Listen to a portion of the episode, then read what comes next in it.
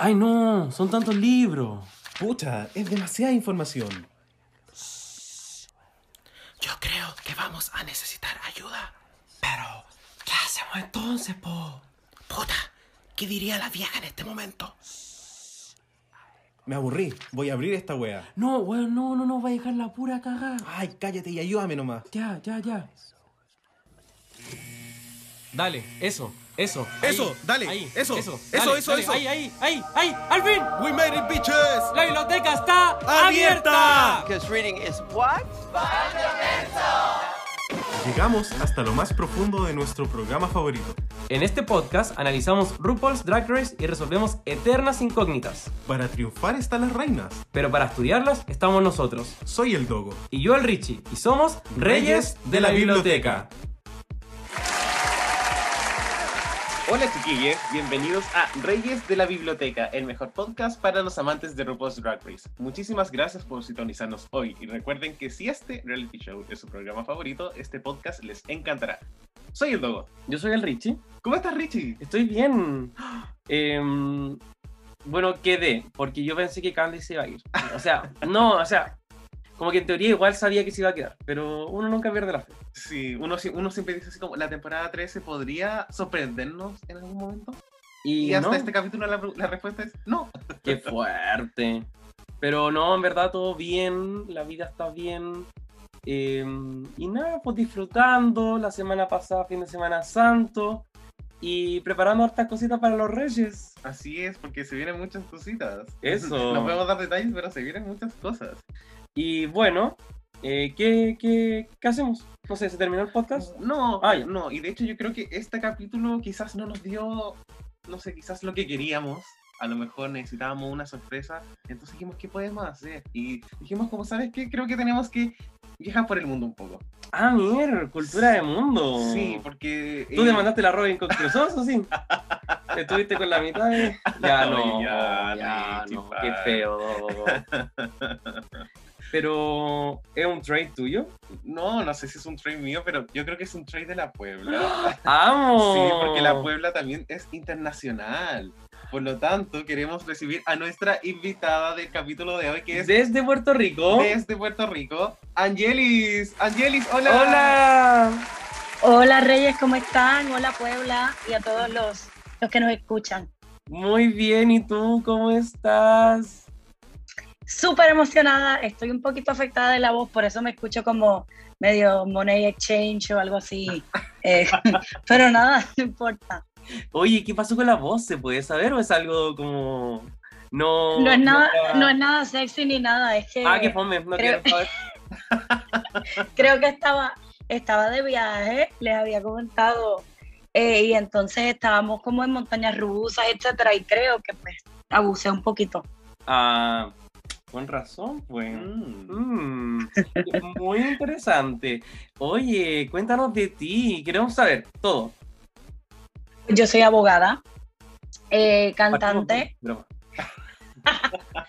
tenemos mala fama, pero no, somos buena gente.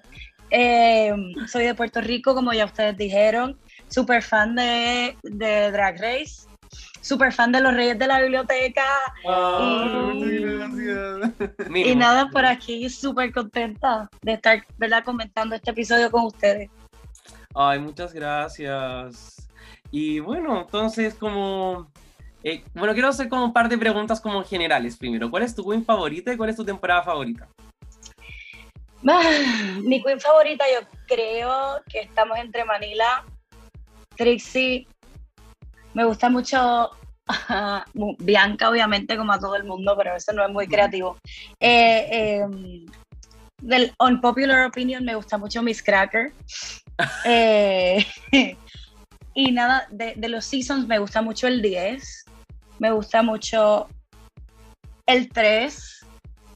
Eh, me gustan muchos. Me gustó el 11, que yo sé que a ustedes no les encanta. ¿Te gustaron todas? Eh, Parecía el sí. dogo. Filo. No, oye, bacán. Em, a veces ocupamos palabras que no se entienden de un 100%. Quiero que aclaremos eso al tiro. Eh, ¿Se nos entiende? Yo creo que sí. Yo he preguntado en la Puebla varias cosas como qué significa brígido. Eh, Ahora ponte tú al tiro. Al tiro no sé si, o sea, eh, significa de inmediato, pero pero en el contexto lo entiendo. Muchas Ay. cosas las sacamos por el contexto. Eh, pero eh, no- en la Puebla hemos discutido eh, cuáles son las palabras que ustedes usan mucho, eh, como wea y otras cosas. Pero yo, pero yo creo que ya entiendo chileno. ¡Ay, me encanta! Sí. Bueno, entonces, eh, sin más preámbulo y para descansar un poquito y empezar al tiro, vamos a ir con nuestro tecito de la semana. What's the tea? What's the tea? What's the tea?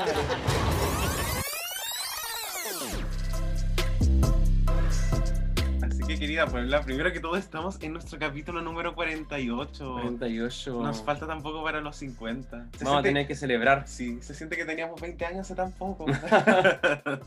bueno, y querido Richica, querida Angelis, y por supuesto Puebla, querida, tenemos el tecito de la semana. Y nuestro primer tecito tiene que ver con nuestra ganadora de la temporada 5 de All Stars, Shea Coulee. Ah, Sí, la cual, bueno, ha logrado como ella ya había logrado otras cosas en la vida, pero últimamente va a ser algo que es muy inusual y que en lo personal a mí me tiene muy, conte- muy contento. Sí, es como algo como tuyo. Sí, es que Shea va a ser, va a ser como la anfitriona del podcast oficial de America's Next Top Model. ¡Qué fuerte! Sí, No es cualquier Wow. weá. no, no es cualquier cosa, eh, en especial como para una, em, para una drag queen. Y creo que me gusta mucho como esta lección porque eh, en algún momento America's Next Top Model es un reality que tuvo como muchas críticas, pero sí fue una de las primeras temporadas en incluir como gente trans. En, la- Perfecto. en su temporada 11 incluyeron a la primera participante abiertamente. ¿Esto como en qué año habrá sido? ¿Temporada Eh, 11? temporada 11 debe haber sido en el 2000... Probablemente fue 2010. Igual súper adelantado Sí, su tiempo. 2010, Porque 2009 quizás. esta onda como de la inclusión de la identidad trans al mundo mainstream, audiovisual, como que en esos años todavía no se está dando mucho. Exacto. Así que felicidades por nuestra querida, nuestra querida Shay. No, sí, muchas felicidades, Shea Coulee. Sí. Y bueno, eh, en otras noticias también tenemos a Joe Black, que, bueno, todos sabemos que se ocupó esta, como, este trapo piñufla de H&M, que, bueno, RuPaul, enojada, no sé qué, sácate la prenda culiada, quémala, Joe Black, pero RuPaul, pagué por esto, RuPaul, ya, pues mierda, culiada, valiongo, como chúpalo, pico, bla, bla, bla.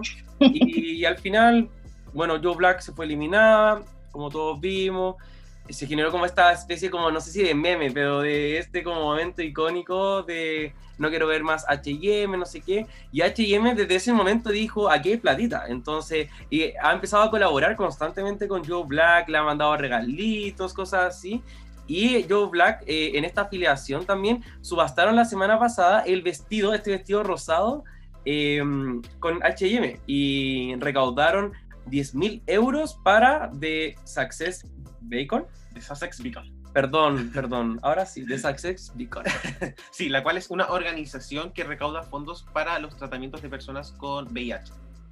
Qué bacán. O sea, imagínense que de este meme, de esta situación que es tan ridícula por un vestido para hacer un reto, y entendemos que el vestido es feo, todo lo que queramos pensar, pero qué bueno que yo Black haya podido darle vuelta como ese asunto. Angelis, ¿qué opinas de esto?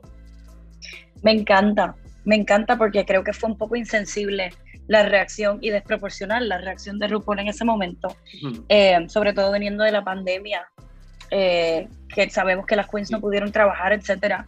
Eh, hacer, hacer comentarios que tienen que ver ¿verdad? con el poder adquisitivo que tienen. Eh, así que me gusta que haya salido algo positivo. Igual Joe Black siempre la recordaré porque me quedé con ganas de verla. O sea, ese runway que hizo de, de- del, del shore, que le estaba dando el viento, o sea, espectacular. Me quedé ganas, con ganas de verla. Efectivamente, en verdad, RuPaul fue patúa, fue patúa. Y, y ojalá que no se le olvide de dónde viene a la pobre vieja pesada.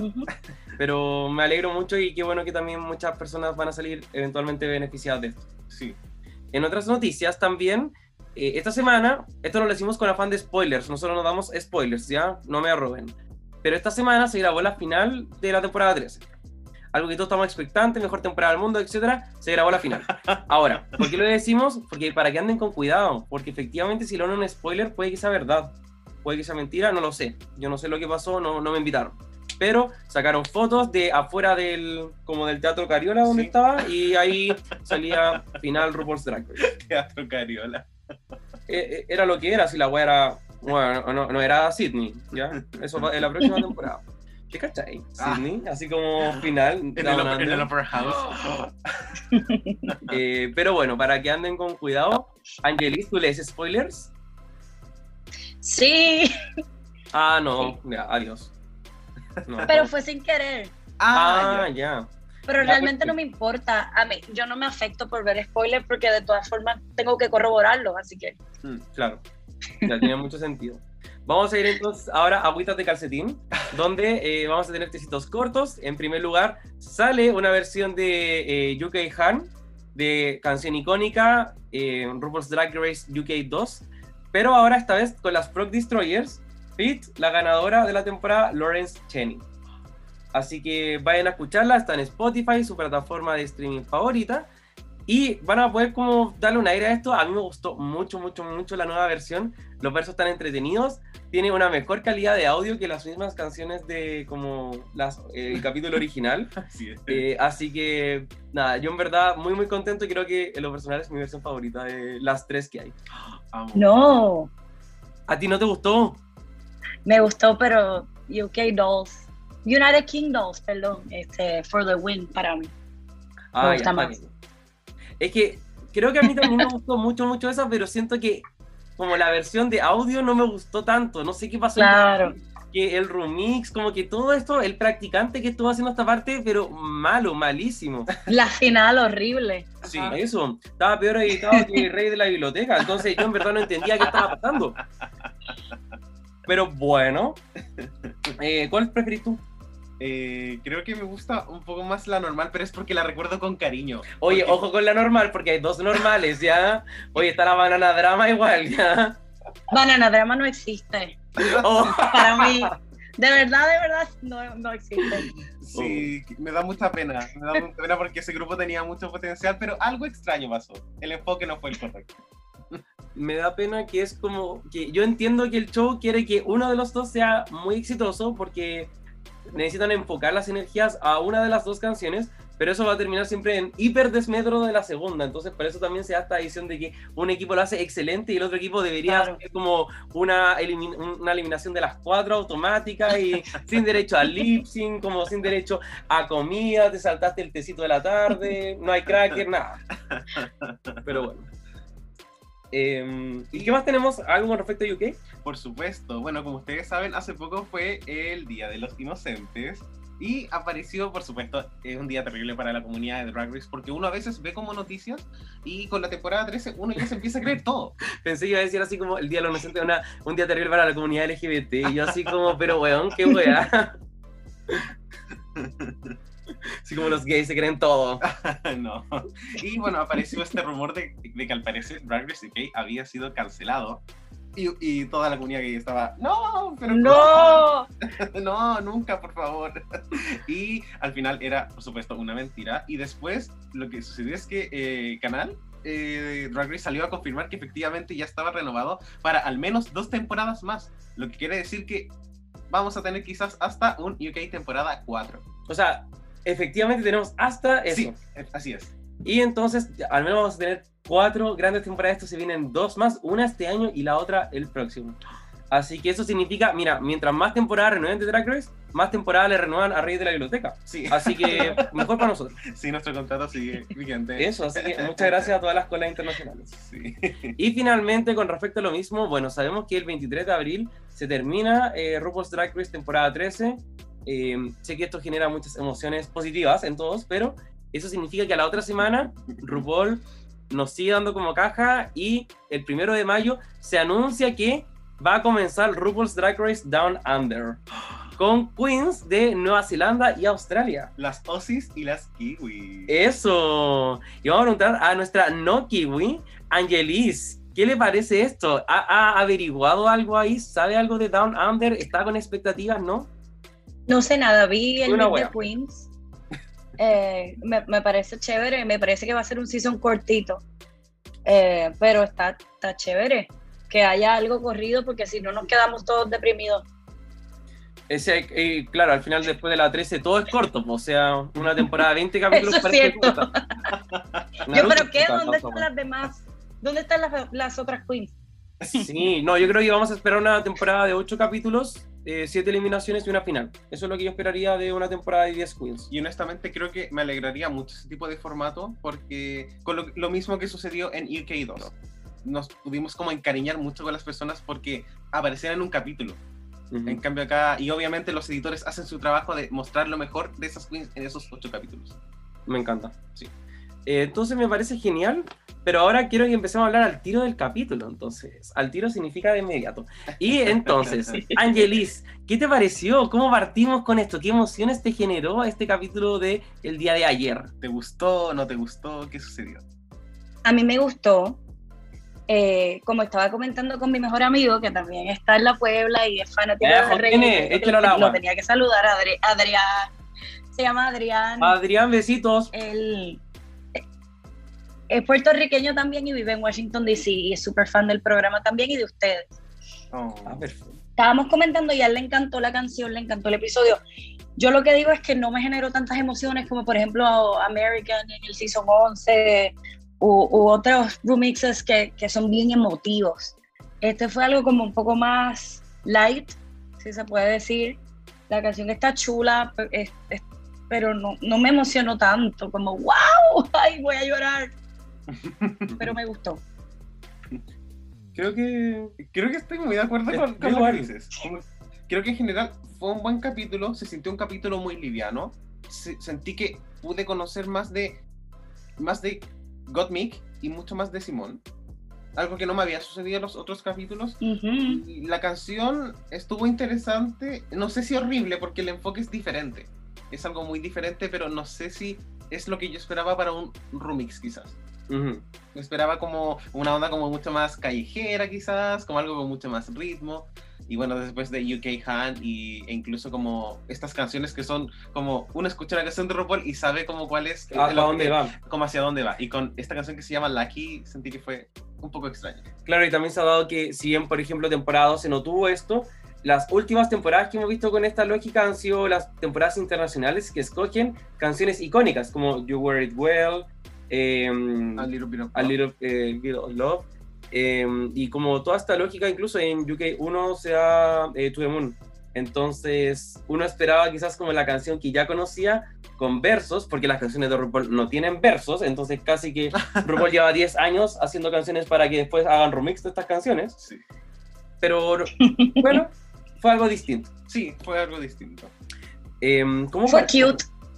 Sí, creo que fue, fue cute, me gustó muchísimo. Bueno, este capítulo empieza, bueno, con las chicas volviendo de la eliminación de Olivia, hablando mucho también de que, ay, Olivia es tan talentosa, lo Eso. hizo, lo hizo, ella tiene solo medio año de experiencia en drag, ganó un concurso y vino acá, llegó al top 5, ¿cómo lo hizo? Increíble, pero eh, bueno, eso al parecer no se lo dijeron mucho antes, o al Es menos no lo como- mostraron. Es como este dicho de que todos los como muertos son buenos. Onda, En vida, bueno, la liga valía, pero pico, así, un- una, una chanta, un, cínica, básica. Pero el, el segundo que se fue eliminada, como Olivia Bravo, te amamos. eso, así como es, yes, bitch, work. Pero bueno, Sí, sí. Ángeles, ¿cómo qué opinas de esto? Como de este, no sé si es un doble estándar porque probablemente hay muchas cosas que nosotros no vemos de la producción. Probablemente ellas sí eran muy amigas de Olivia, pero lo que nos mostraron en el capítulo anterior donde la criticaban como por muchas cosas y después decían como, oh, Olivia es tan talentosa, bla, bla, bla. Como, ¿qué, qué te pareció? me da la impresión de que Olivia les cae muy bien, pero subestiman su drag y que a eso se debe esa reacción. Me encanta. ay, ella es tan buena, porque no dijeron, wow, es una reina. O sea, sí, lo hizo muy bien, pero nadie dijo, debió estar aquí, debió llegar al tope, no sé. Me parece que es como, ay, ella es tan simpática y tan linda. Eh, igual yo tengo, yo tengo como que mi riña con Olivia desde el capítulo de- del makeover de Denali, so quizás no soy muy, muy objetiva, pero, pero no sé. Me pareció súper sospechoso, lo comento con ustedes ahora, que en el episodio de Denali, pues era como, ay, yo no sé cuál es mi, mi, marca, mi branding, eh, yo le voy a poner esta ropa y yo pienso que estoy haciendo lo mejor, pero, pero en el próximo episodio, que también era de branding, el de la soda, de momento apareció la peluca icónica de ella, la carterita pequeña, pero no se la puso a Denali, no sé, me pareció, no sé. Hay un punto ahí, efectivamente. Sí, que como que creo que quizás en algún momento con este reto en particular, ellas no pensaron que iban a ser criticadas de la forma en la cual fueron criticadas. Pensaron que quizás Claro. iba a ser como un trabajo en equipo. Y probablemente Olivia no le dio su mejor traje. Claramente no lo hizo. Tampoco su mejor peluca. Pero Ni su mejor maquillaje. sí, Ni ni sus mejores zapatos. eso. Perdón, igual sé que este, ese no es el episodio que estamos discutiendo, pero me marcó. No, no, y está muy bien. Y de, de hecho, con eso mismo también, al final, las otras competidoras pudieron darse cuenta en esos últimos retos que había una diferencia entre Olivia y las demás, que era una diferencia de entendimiento de su drag. Eh, entonces, el, el capítulo parte con esta idea de ya como simpática la niña, pero pasamos de pre-kinder a primero básico y ahora ya adiós. Eso mismo, Así que perfecto. eh, bueno, partimos y comienza el capítulo, les dan el desafío a las chicas y lo primero que se muestra es eh, la conversación, eh, como en este podcast, que no es What's de ti. Esto es como extraño, Sí, porque yo pensé que iban a decir quizás como, no sé, rey de la biblioteca, pero eh, fue, lo, fue como otra versión de esto, con la mentita lejos, porque por COVID quizás no las podían sí, tocar. las mentitas que llevan 13 años ahí descompuestas. Oye, sí. Y bueno, ¿qué pensamos de esta parte donde cada una también comenta con RuPaul y la vieja, la Michelle, eh, de, de su trayecto, de su narrativa? Angelis, ¿hubo alguna conversación que quizás tú dijiste, wow, esta conversación le sirvió infinito a esta Queen? Honestamente no. No me, nada. Yo tengo aquí mis notas del episodio y no anoté nada de eso, absolutamente. Fue, creo que fue muy superficial y no sé qué, qué piensan ustedes. A mí me llamó la atención, sobre todo la de Gottmik, porque siento que mostraron como demasiadas risas y quizás efectivamente eran reales, no lo sé.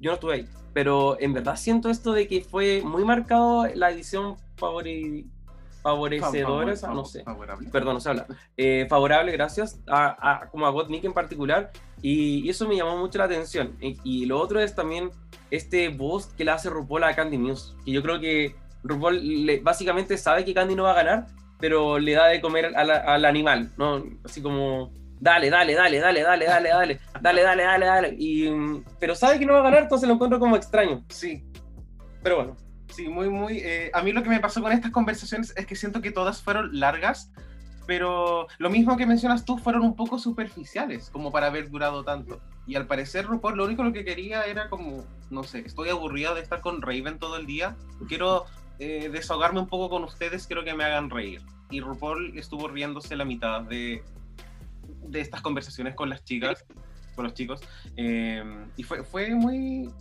no sé, muy exagerado, creo que es la palabra. sí. Sí, RuPaul creo que la cuarentena la ha hecho mal. Quizás ya está con demencia. ¿Te cachai? RuPaul está con demencia. Yo lo encuentro increíble. De verdad lo encontraría como icónico, épico, todo. No se lo deseo, pero como que... hmm. Podría, podría ser, tal vez. Qué horror. Pero bueno, después Ustedes también... nunca han pensado, discúlpame, No, no, por favor. ustedes nunca han pensado que, que esta, esta sección como que fomenta el, el, el issue de los eating disorders en las queens, porque siempre hacen chistes como, ay, coge un, un tic tac o un jelly bean y ya cenaste, y hacen chistes así que a mí me parecen de muy mal gusto, sobre todo porque, porque hay, hay muchos problemas, ¿verdad?, de, de autoimagen y con, con el peso en, en la comunidad. Oye, qué interesante. Yo la verdad nunca lo había pensado de la forma en la que lo está diciendo y creo que, que es como un tremendo aporte el comentario. Sí. eh, asumo que esto se hace porque RuPaul en los años 90 tenía un comercial que efectivamente era de Tic Tacs, como en un tono muy sarcástico. En el cual Mm. también habla, dice cosas como, bueno, si no te gustan, da lo mismo, porque yo soy rica y tú no, como muy en ese tono. Eh, pero efectivamente creo que ya como esto de los Tic Tacs, yo siempre lo veo y creo que ni siquiera necesita hacer comentarios. Él va a poner la la, la bola de Tic Tacs y a mí me va a dar risa porque recuerdo como las primeras temporadas, que creo que era lo- cuando me daba risa, pero ahora creo que me produce como absolutamente nada. Claro, pero está- eh, también está interesante. Y no aporta mucho. en el sentido de que al final cuando algo es referencial hay dos visiones. La, la visión que uno espera, que es que se entienda la referencia, y es chistoso, pero también está esta otra parte donde no se entiende una referencia y hay personas que lo ven como, como un mensaje distinto, como que Sí. se intentó hacer otra cosa absolutamente distinta. Así que eso igual está como bueno como incorporación. En especial porque nunca vemos a las queens, a las queens comer en el World Room. La última persona que recuerdo que vi comer fue Jimbo comiéndose un sándwich. ¿Verdad? La última persona que recuerdo haber visto comer algo. Y hablando de Jimbo, yo vi a Jasmine Masters con un pan bimbo en, bailando. Y lo otro es que en All Stars 3 muestran como estas escenas como, como fuera de cámara, como de backstage en All Stars 3 y las muestran después de las eliminaciones eh, tomando, cenando. Trixie con la peluca de Fergie. Y ahí están como, como que le- me acuerdo que en un capítulo parece que les pusieron una pizza como en la mesa y estaban comiendo ahí, como que ah, tengo un recuerdo. Sí, a veces como en bandejas. Sí. Sí, es que ahí no existía el COVID, así que se podía hacer de todo. Pero bueno, eh, ya estamos hablando pura mierda, hablemos del capítulo. Sí, hablemos específicamente de, del capítulo. Y bueno, las chicas, ¿cierto? Los chicos van a, eh, van a, a practicar su coreografía para esta canción Lucky y la hacen con el codiciado. Nosotros lo amamos mucho, Yamal Sims. Hoy yo lo codicio, así que sí, para mí es codiciado. Sí, y. O sea, es que esa sonrisa, o sea, Es que yo lo encuentro como que a él, él me da como una actitud sexy. Él es sexy. Es Eh, sexy y es nice. Sí, es, como Tiene polite. mucha paciencia con ellas. A mí me gusta mucho también. Oh, yo, yo en verdad como que me pasaron cosas. Me pasaron cosas. Así que no, la prima llamarla a mí me, me fascina. Y bueno, yo creo que lo importante de que esté Yamal Sims, porque ha estado en toda esta temporada, es que significará que quizás va a reemplazar a Todrick Hall Oh, indefinidamente. Bueno, eh, acá, eh, Angelis, nosotros acá siempre hablamos como de Todrick, porque a nosotros no nos gusta mucho, porque nos parece como Ujú. lo opuesto a Yamal, que, que es bastante como pesado con las queens, a veces Sí. Sí, como a veces innecesariamente. ¿Tú qué opinas? ¿Estás como en la misma onda que Estoy de acuerdo, estoy de acuerdo. Eh, creo que, que, que Yamal es un poco más pedagógico, si se puede decir, cuando va a, en- a enseñar la coreografía y la adapta a las queens. Eh, Todrick como, es como, ay, si no puedes hacer mi coreografía es porque tú no sirves. No sé si es como esa vibra. Sí, lo encuentro muy real. Sí. Pero bueno, también después eh, de ir a practicar, esta vez no grabaron, como que no mostraron la grabación de los versos. Sí, Eh, entonces después ya empiezan a ma- maquillarse, empiezan a practicar y todo. Y ahí muestran eh, como cuando se maquillan hablando de lo que pensaban de las otras, cuando recién se conocieron. Así como que Simón le dijo a Rosé, cuando te vi pensaba así como, ah, una más. Eh, y como ahí hablando de estas percepciones. Y también debe ser muy interesante para ellas estar viendo la competencia y después estar viendo cómo se, se avanza. Y es la primera vez donde se toca esta narrativa de que Rosé es la única que queda de las comillas como de las, de las Porcho. Entonces, yo pensé Dios que esto era algo que se iba a como conversar más. Pero en Sí. general, eh, Añelis, como sumándote a esa conversación, ¿tú qué piensas de eh, tus percepciones al principio de la temporada quizás y cómo eso fue evolucionando? ¿Hubo alguien que te dio un giro en 180? Eh, sí, pasó una cosa similar a lo que pasó en UK2, que fue que Simón fue la, la gran ganadora de la primera mitad de la temporada y luego Rosé le pasó por el lado, así estilo Bimini. Eh, y entonces, Rosé, cuando, cuando comenzamos, ¿verdad? Pues que uno, uno empezó a conocer sobre ellas y que era la hermana de Jan. Ya a, mí, ya a mí me gustaba porque a mí me gusta mucho ese estilo de Queen, que es como, como este pop star y todo Sí. pinky, eh, cantante, me fascina. Así que me esperaba mucho de ella y los primeros episodios pues ella estaba, se notaba que estaba cohibida. Y me ha gustado mucho verla florecer, ver la confianza que tiene ahora.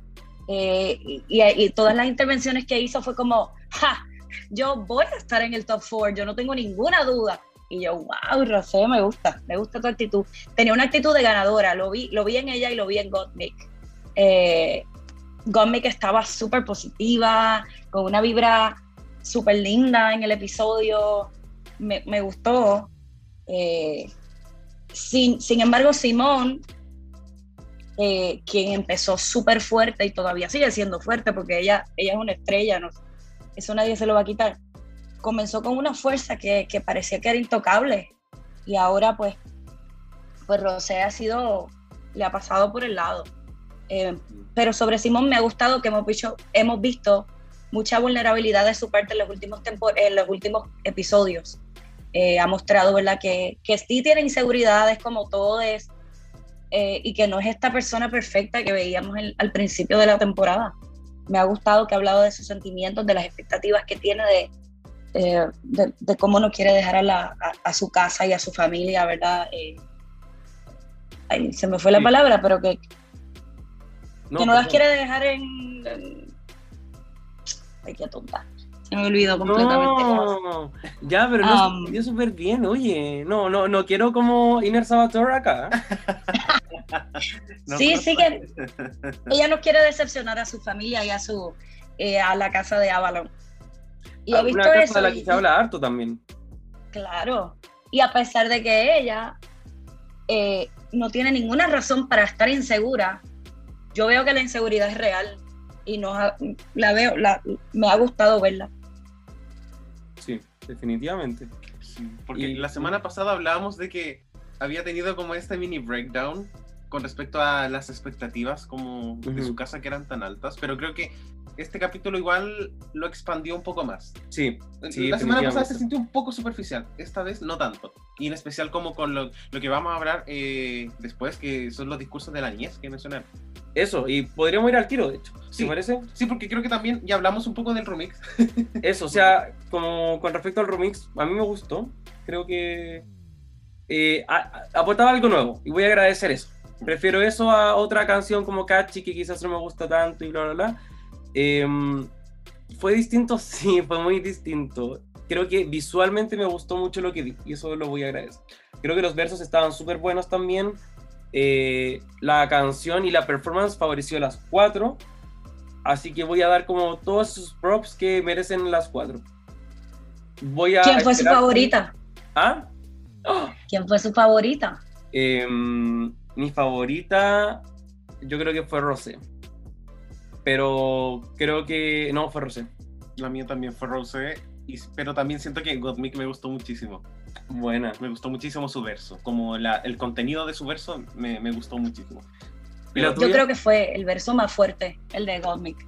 Sí. Eh, tal vez Rosé dio el performance más fuerte. Sí. Mm. Eh, pero el verso de Godmick me gustó mucho.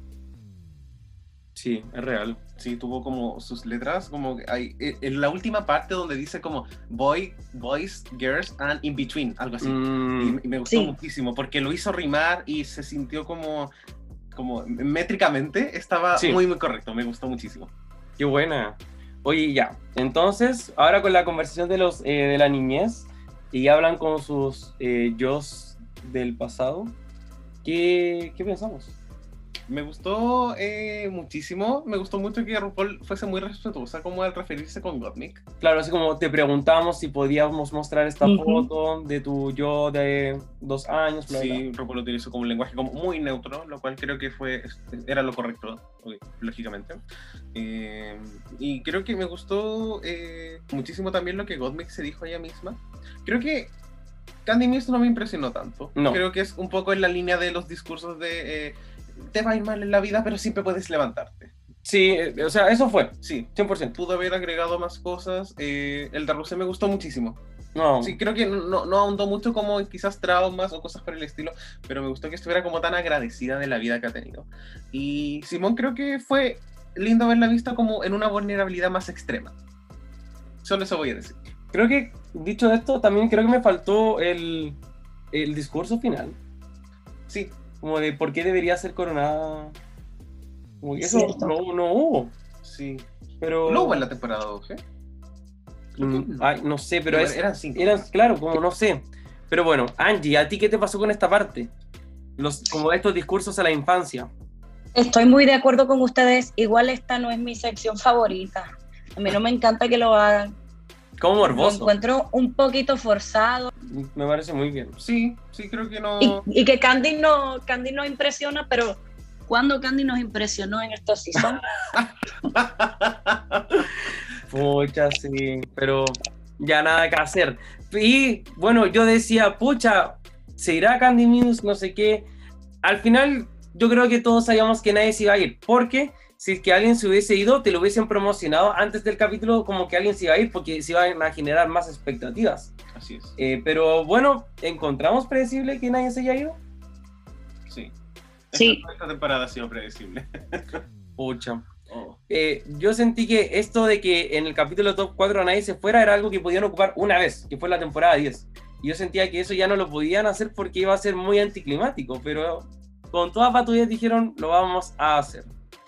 Eh, Angelis, ah, dos preguntas. Si es que tú hubieses eh, echado a alguien, ¿a quién hubiese sido y por qué Candy Muse? Candy, Y la segunda, eh, si es que efectivamente tú también esperabas como que, no sé, esperabas que en verdad hubiese pasado algo distinto a lo que terminó ocurriendo. no, no esperaba algo distinto porque RuPaul llevó a Candy de la mano por toda la competencia y la llevó hasta allá y no la iba a dejar en el último minuto afuera. Claro. Eh, y, y eso se notaba.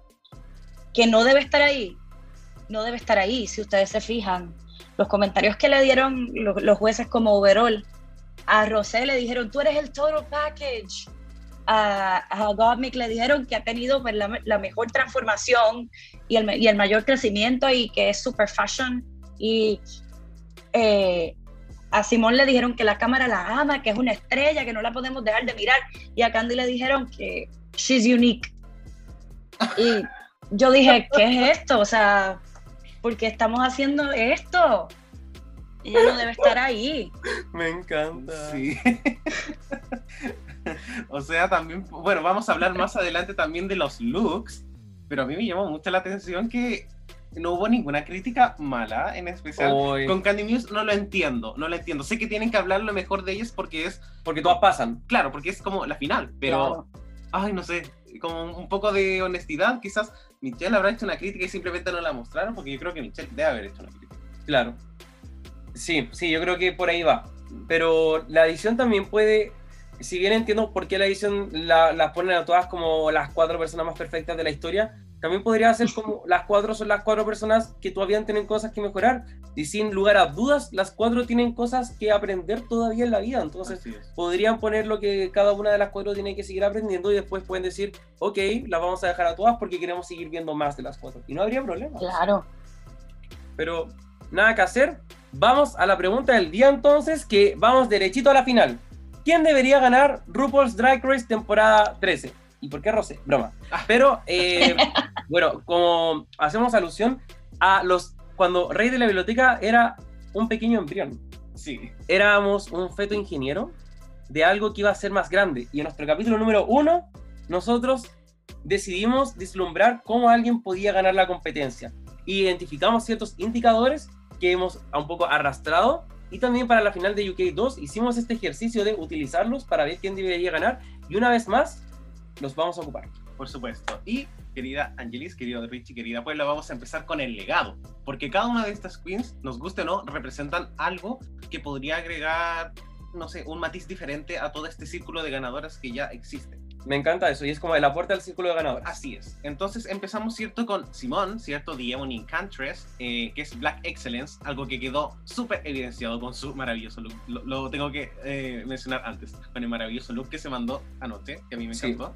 Y también podemos decir que es una queen, es una fashion queen con un eh, enfoque que no se había visto antes. Sí. Que es muy urbano, stylish y en lo personal a mí me gusta muchísimo.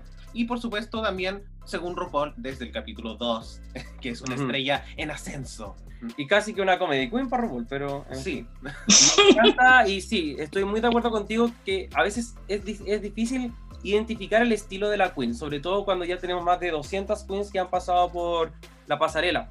Pero Simón sí encuentro que tiene un, como este fashion approach, que efectivamente es, es un, es único. así es. Siento que me gusta verlo, como si es que tú le dijeras a Naomi Smalls que tiene que hacer un, como un, eh, un cosplay de Candy Muse, va a ser algo como Simón. Eso es como lo que yo me imagino, pero lo digo de una forma súper positiva. Sí, sí, Pero siento que es fashion, pero de como, comillas barrio. sí.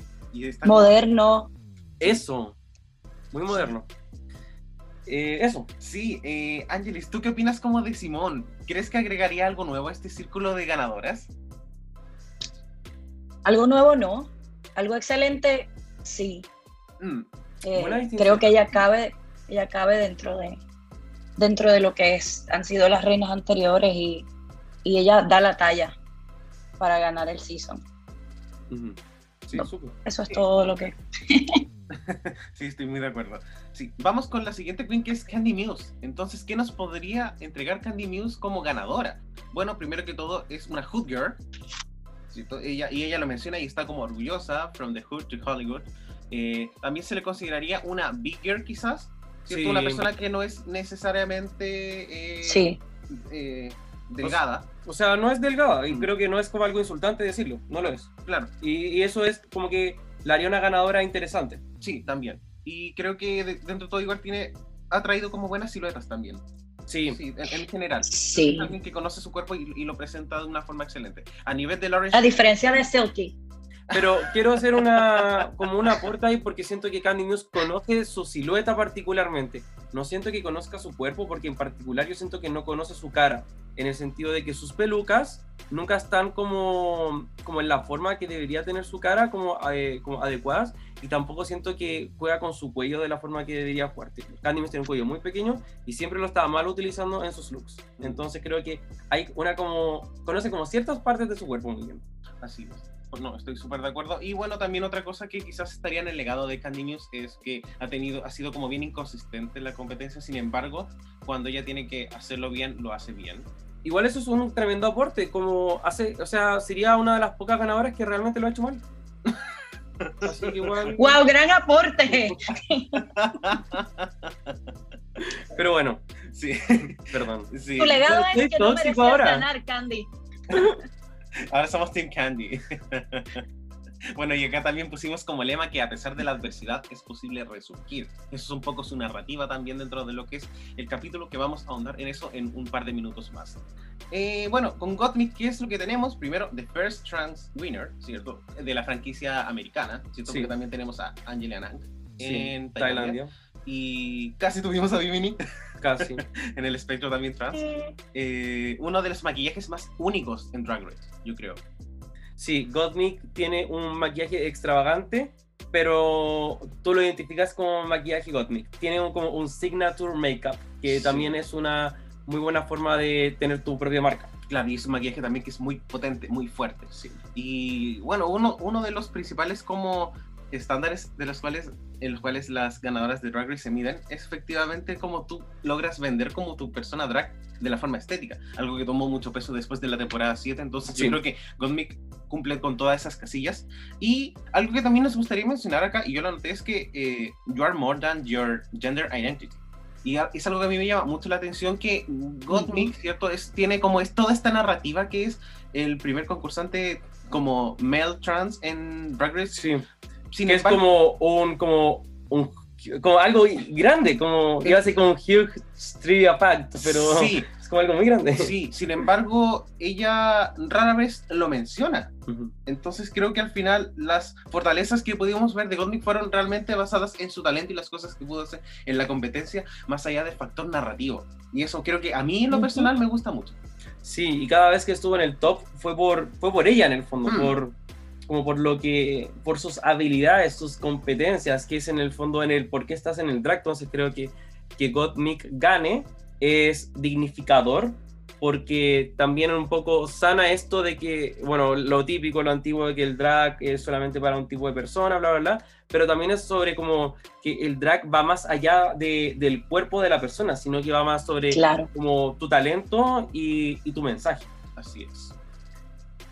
Y bueno, finalmente... Gottmik, al igual que. Perdóname, al igual no, que Bimini, dale. Gottmik tampoco, tampoco ha hecho alusión a la parte traumática de ser rechazada por, por, Eso. por la comunidad del drag. Y digo, lo dice, porque ella dice, me dijeron que no podía hacer drag en su verso, ¿verdad? De la primera canción, pero, Pero ella y Bimini se ven como personas tan felices, tan plenas, que es súper refrescante verlo. Sí, me encanta. Sí, o sea, y creo que también parte de eso es porque creo que también fue una, el- bueno, en- entendemos que la experiencia trans de- debe ser como algo complejo y es algo como muy personal. Sin embargo, estas narraciones, estas narrativas en especial como con Bimini, también nos muestra que eh, al final tú eres como muchas más cosas que tu identidad de género. Sí, Como que tú, tú eres como persona, eres como muchas, muchas cosas. Claro. Y creo que eso al final es como con lo que yo me quedo con Gondi. Y eso me gusta muchísimo. Me encanta. Y finalmente tenemos a Rosé. Y bueno, ¿qué podemos decir de Rosé? Como en general, ella es como, ha mostrado como excelencia en toda la temporada. Que básicamente RuPaul le dijo, tú eres como una profesional, eres buena en todo, eres the complete package. Sí, Ojo, eso es como un mensaje muy potente. Yo pensé que RuPaul no le iba a decir algo tan fuerte, pero complete package es como lo que deberían como todas las ganadoras hasta ahora, entre comillas, tienen. claro, como entre comillas, si tú lo ganas, eh, eres- es porque eres eso. Exacto, ¿sí? Y bueno, también es como la profesional, the first Broadway winner eh, in a long time since Jinx. Como la, desde Jinx sería como la primera ganadora quizás como con un enfoque que es más teatral, más, más Sí. musical. Claro, y es como teatral como de la nueva era en el fondo. Exacto. Porque Jinx ya es como súper como... Es como vintage también, Sí. de la onda como Robbie Turner. Sí. Pero um, Rosé lo lleva como a la, a la escena pop y eso también es algo entretenido. Eh, Rosé para mí es como top, top 10, voy a decir, queens más talentosas que han pisado el programa en el sentido de su versatilidad y posibilidades, como cantidad de personajes que brindan y, y el, el no poder ver debilidades en ella en desafíos. Así es. Entonces, creo que eso es como un tremendo aporte porque si al final queremos verlo desde cierto punto de vista, Drag Race es una competencia. Entonces, gana la competencia la que mejor lo hace a través de la competencia. Así es. Y eso sería Rosé. Así es. Angelis, ¿qué opinas? ¿Estás de acuerdo con lo que estamos hablando? Completamente. Es la persona que mejor ha lucido si consideramos que aunque Simón tiene más wins, Rosé ha tenido más tiempo en el top porque Simón tuvo dos bottoms. Entonces es la persona con el mejor track record, es la persona con la mejor crítica. Estoy de acuerdo con ustedes eh, en que lo resalten porque fue la persona con las mejores críticas ayer. Y, y aparte de eso, ella es genial, es hermosa, es perfecta. You look like Linda Evangelista. No, mentira. Eh, me gusta mucho y me gusta que, que se haya, re- eh, que, que haya como florecido eh, Sí. en, en la mitad de la competencia estilo Jinx. Que nadie iba a predecir que Jinx iba a ganar, ya que ustedes establecen la, la comparación. Al principio Jinx era como bien calladita y, y, y luego floreció. Sí, exactamente. Exactamente. Y bueno, Angelis, tú también mencionaste algo que es el track record, de lo cual vamos a hablar ahora, porque esto es un poco lo que a veces divide a los fans. A veces una queen que quizás no nos gusta tanto, pero indudablemente lo hizo mejor que otras. A lo mejor un- una de ellas mm, no lo hizo tan bien, pero a los fans igual les gusta, entre otras cosas. Entonces acá nos vamos a ir con los datos objetivos, ¿ya? Y en el track record existe este sistema llamado Dust, Duster o Busted. Básicamente es como quién es la mejor y quién es la peor en cuanto a las trayectorias en la cual se les asigna un puntaje a las queens dependiendo de su, eh, de su desempeño. Si, queda- si quedas en el bottom 2 tienes normalmente un menos 1, si ganas un reto tienes un más 2, si quedas en el top la primera semana 1.5, desafío, desafío en el top 1 punto, Y en general igual hay como, o sea, hay hartas corrientes gays que dicen como distintos puntajes, entonces no estamos basando en una en particular solamente. Sí, que es como la oficial, entre comillas, la Ya. más oficial, ¿ya?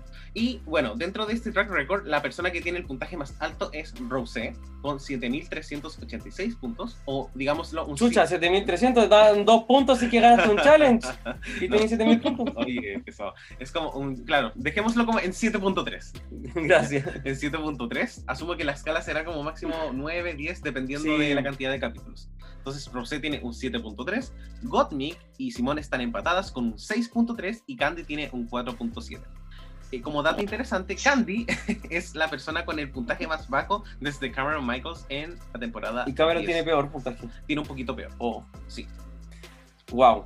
Solamente eso, wow. Sí, entre otras cosas, en esta tabla que se ocupa que es el Dusted or Busted, Rosé está en el cuarto puesto de toda la franquicia. O sea, Wow. es la persona con Wow. el cuarto mejor puntaje. ¿Cómo de toda la franquicia? de la temporada, pues, ¿no? No, franquicia. Me está hueveando. El cuarto puntaje. Ay, perdón, perdón, ya, sí, no, es que cometí un error. Sí, no. Eh, sigue hablando, perdón, te pido disculpas. Eh, es el mejor, es el cuarto mejor puntaje en toda la franquicia. Obviamente no es que sea la número 4, porque el primer, el primer lugar y en los Hay segundos- empates. Sí, hay empates, pero creo que Rosé está en el cuarto puntaje solita. Wow. Y tiene la ventaja de que hay más episodios que le dan más Exacto. oportunidad de tener más puntos. Claro, porque por ejemplo, Envy Peru es la primera en esta tabla de la historia que tiene la mejor tabla. Sin embargo, su temporada tenía siete capítulos eh, y hay, hay algunas cosas que fueron un poco forzadas en su temporada. Pero acá con Rosé, y lo vamos a hablar un poquito más adelante, tiene que ver un poco con la meritocracia. Que yo Ujú. creo que cada uno de los placements en el top que ella tuvo Se los lo mereció. mereció. Sí, y no hubo como Definitivo. nada forzado. Así. Entre otro dato también muy importante, nuestra querida Denali, persona que quedó en octavo lugar, es el tercer mejor track record de, bajo Perdón. este sistema de medición. Yo me refería a eso, perdón, me confundí. Sí, así que Denali a pesar- se habrá ido hace un par de semanas, pero es la tercera mejor de esta temporada. wow. Amo a Denali. Y bueno, eh, otra, otro como trivia fact que también se puede dar es que temporadas 9, 12 y 13 tienen en un top 4 donde hay un win, otra con dos wins, otra con tres wins y otra con cuatro wins. Con un win está mm, Peppermint de la 12 Crystal Method y de la 13 Candy Muse. Con dos wins está eh, Sasha Velour, está alguien en la temporada 12 y en la temporada 13 tenemos a Gottmik con tres wins. En la temporada 9 está Trinity Taylor. En la temporada 12 está Jada Essence Hall. Y en la temporada 13 está Rosé. Y con cuatro wins tenemos a Shea Coulee, Gigi Good y Simone. Sí, Así que Trivia Facts. sí, otro trivia fact también. Candy, Candy Muse y Peppermint ambas tienen un win y ganaron el episodio del Roast en su temporada. Oh, y malos runways en general. Mm. Ah, Sí, ma- sí, Con la diferencia de que Peppermint era un lip sync assassin. sí, sí, very that. sí, no, y Peppermint es una persona magnética, realmente es una No, persona no, no hay magnética. comparación. Sí. Va- vayamos más rápido, porque Sí. en verdad no estamos hablando. sí, ahora vamos a ir con las narrativas, que es un poco contarles el viaje que ha tenido cada una de ellas y por qué esto podría potenciar el hecho de que vayan a ganar o vayan a perder. Empezamos con Rosé, considerada una season queen y desde el minuto que entra al War Room sabes que será una queen perfeccionista. Sin embargo, pierde el primer lip sync y ni ella se lo cree. Eso no significó nada, mostró profesionalismo y no falló en ningún, en ningún episodio, técnicamente. De 11 semanas competitivas, lo hizo bien en 8 de ellas. Y las otras 3, en las cuales no fue aparentemente la mejor, fueron un poco cuestionables. Desafío de disco, Improv Challenge, que lo hizo excelente, y Makeover. en el único capítulo que, que estuvo mal, entre comillas, eh, no fue por su culpa. Sí. O sea, tenga uno de los... De los a- a- Rosé a- debería tener la tabla Bianca, lo debería tener. Exacto. Y no sé yo. Así es. Pero bueno, ahí tenemos una de nuestras cuatro narrativas, Rosé ahí con el talento. Me toca a mí Candy, porque no sé, el dogo me odia. Y bueno, Candy es la personalidad de la temporada, y eso es indiscutible. Gran televisión. Drag Queen, que ya era algo conocida por su relación con la House of Aya, sin embargo, se desliga de esta relación desde el primer capítulo. Por supuesto, no duda en mencionarlo. Y a pesar de haber tenido varios tropiezos, es una Queen que conoce su valor y no le tema nada. Yo creo que eso es una de las cosas más características de Candy. Candy es como su fan número uno y eso se le, se le valora. es la definición del nerve, hasta el punto de ser un poco delusional. Algo que nunca se había visto en una finalista. Y esto lo decimos con mucho cariño también, porque Sí. intentamos buscar prototipos de por qué una queen va a ganar. Claro. Y quizás un poco lo que más podríamos asimilar o que los fans también hacen la correlación es como la correlación eh, Silk y Candy. Pero ah, incluso ahí también podemos ver algunas diferencias. Creo que, mm, que Silky se acomodó más al formato Drag Race también en muchos sentidos competitivos, de los que Candy no lo ha podido hacer. Pero creo que Candy televisivamente se ajustó mucho más al formato de lo que fue Silky. Así es. Eso. Eh, dale tú. Por supuesto. Y vamos con la siguiente finalista que es Simone, que es una joven drag queen con mucho potencial y una de las claras favoritas de la vieja desde el inicio. Empezó de forma increíblemente fuerte la competencia, siendo la primera persona en la franquicia en ganar los dos primeros retos, en total ganó cuatro, lo hizo mal en dos capítulos y terminó en el bottom, y la vieja no la salvó. Lo cual me llama mucho la atención porque lo cual nos hace cuestionarnos eh, que quizás eh, RuPaul piense que ella sea buena haciendo lip sync y por eso la puede arriesgar Ujú. a esas situaciones.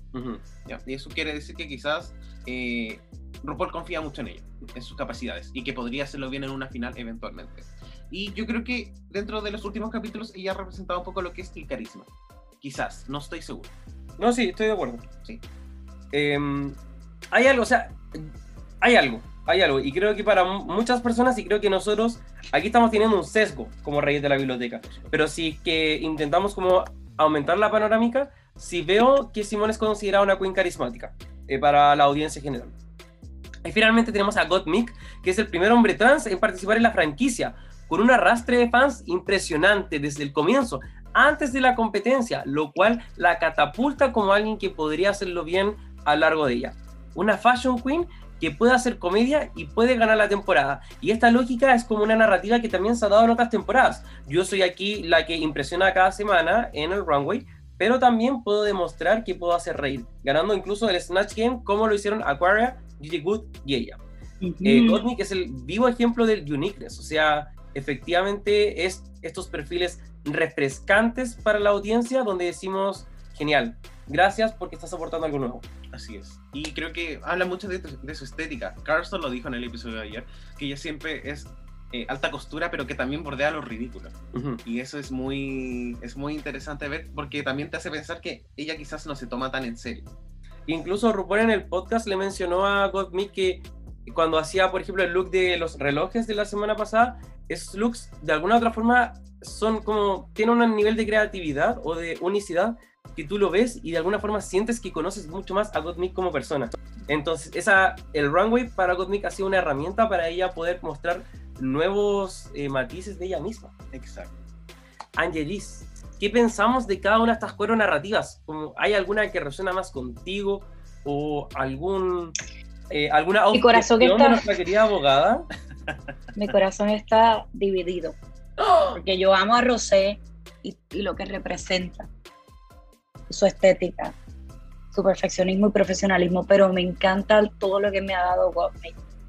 Eh, me fascina la creatividad, que tal vez eso es algo que a Rosé no, no la reconocemos por su creatividad o Sí. por, por, por habernos dado algo muy unique. Es algo perfecto, es algo bello, pero Gottmik me ha dado algo, me recordó un poquito a Blue Hydrangea, que cuando ella salía como que, no es la misma estética, vamos, pero cuando salía era como, wow, qué sorpresa, me trajo un ojo que se abría, Sí. o me trajo como un caballo en la cabeza, ¿verdad? Creo que fue ella. Sí. Em, cosas así que yo digo, wow, me encanta, me, me gets me excited cada vez que veo a Gottmik. Y a Rosé también, pero, pero no puedo, no, no, no me atrevo a decir quién se lo merece más. Em, igual Simón es preciosa, no me molestaría que gane. Es, toda su narrativa de Black Lives Matter ha sido espectacular. Todas las semanas nos da una referencia a la cultura negra y, me parece súper valioso.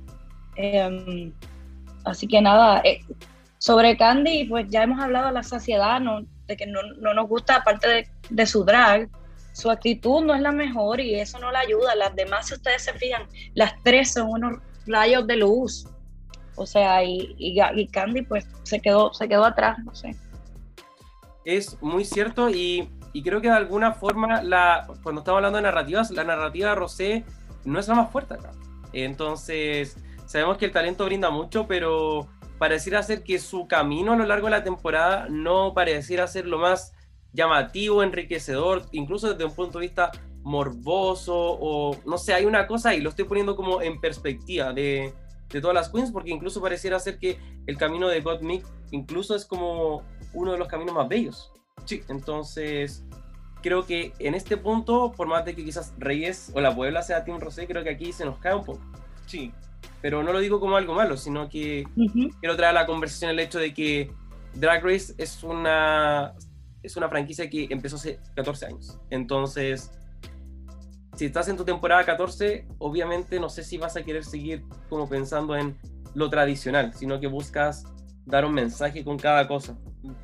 No sé. Y creo que amamos, creo que amamos a Rosé también porque claramente no ha sido favorecida por la producción, entonces todo lo que ustedes mencionaron, todo lo que ha tenido, lo que ha logrado, como ha lucido, ha sido por su mérito, por su trabajo, y eso, y porque, no sé, es una persona tan linda.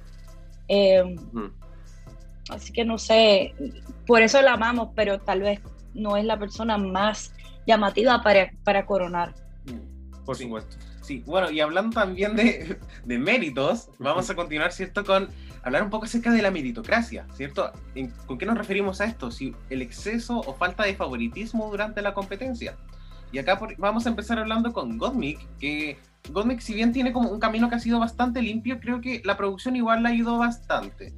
Sí, creo que en parte porque saben que dentro de las cinco quizás que quedaban, o muchos, o muchos capítulos antes, tenía como muchas oportunidades de irse en un lip sync porque se muestra que no es una como excelente bailarina ni nada por el estilo y al parecer como que la performance no es como lo suyo. Ujú. De hecho te muestran en el primer capítulo, ella dice como, no sé si soy como una lip sync assassin, pero como daría la talla cuando se requiera. Incluso en ese mismo primer capítulo les ponen a, a Gottmik y a Utica una de las canciones más raras para hacer un lip sync de la vida. O sea, como, no era una canción para hacer lip sync. Claro, y en especial, claro, pusieron a Gottmik con Utica, que es como la queen que podría hacer algo raro que no, que es fácilmente, que te pueden mostrar eh, como que no pudiese funcionar.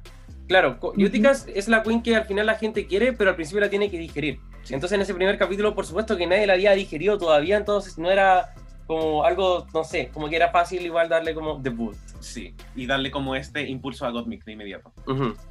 Sí, entonces, claro, sabemos que Gottmik ha sido como salvada en algunos episodios, por ejemplo, el Disco Challenge, que en lo personal... Mega salvada. Sí, que en lo personal yo siento que no hizo absolutamente nada, ni siquiera la mostraron, y de repente quedó safe. En el comercial creo que también fue la que nos supo vender como su brand, su brand de la mejor Sí. forma. Y bueno, y aparentemente lo ha hecho excelente en otros capítulos. Bueno, el reto de actuación en el top 5 y el Rose, a mí en lo personal, siento que que no sé, no sé si habrá habido como mucha ayuda, no sé si habrá sido como mérito de ella, pero a veces siento que hay cosas como que no se le critican y para mí a veces es como, en realidad no fue la gran cosa. No sé si estarás de acuerdo conmigo. Como- Sí, o sea, estoy totalmente de acuerdo. Sabemos que con el Roast hay un equipo de producción que ayuda a las queens de todas formas. No es que solamente al aguapato. Pero bueno, basémonos en lo que vimos. Pensemos que efectivamente hubo problema ahí. Pero sí tengo como esta discusión de que Gottmik tiene una tabla muy linda. Pero pudieron haber. Gottmik pudo haber tenido dos bottom choose, incluso tres, incluyendo el capítulo de Congratulations. Entonces, creo que hay cosas que la tabla no nos dice que efectivamente sí pasaron. Porque, por ejemplo, cuando hablamos de Rosé es como alguien que en verdad hizo increíble siempre. Y, y por eso le damos crédito. Sí. No le damos crédito porque ganó todo. Le damos crédito porque siempre lo hizo bien. Sí, Entonces tenemos que dar crédito también cuando alguien no lo hace tan bien como supuestamente la producción te lo muestra. exacto. Sí.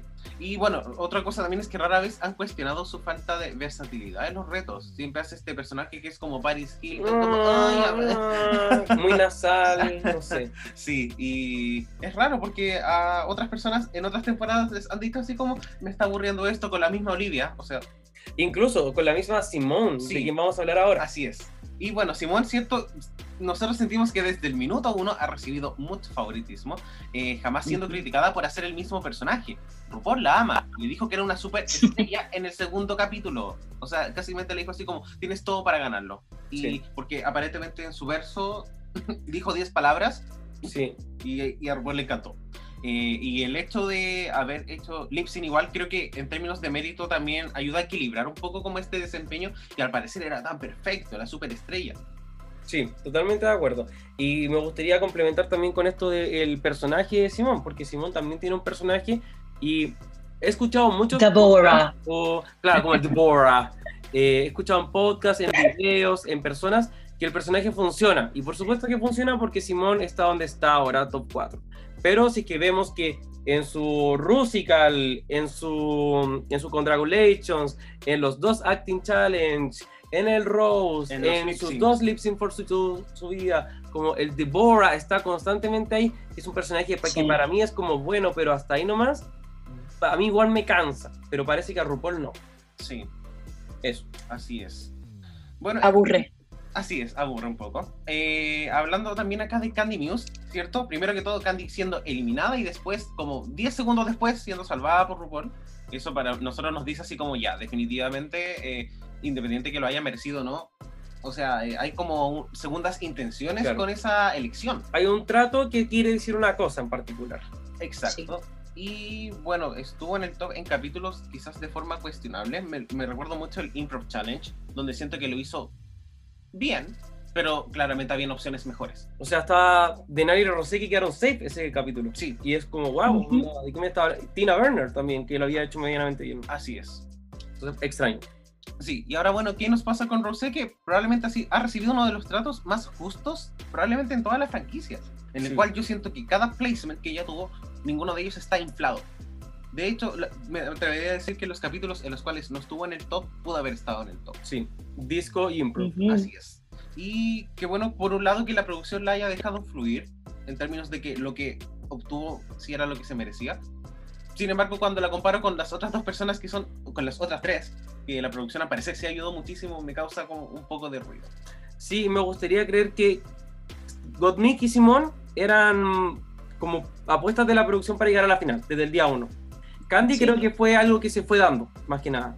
Y siento que Rosé, de verdad yo siento que Rosé luchó por su lugar en, en el top 4. Así No, se, lo, se lo tuvo que ganar. Sí, Siento que este, esos últimos dos lugares, uno era para Olivia, y Olivia se fue desinflando Sí. en el camino. Y el otro siento que estaba como en vista de que quizás podía ser para Tina Burner, si es que se da una lógica de Comedy Queen que fuera muy exitosa. Pero claro, al final creo que ese, ese último spot, que quizás también hubiese sido para Utica con la narrativa como Crystal Method, al final se lo terminó ganando Rosé.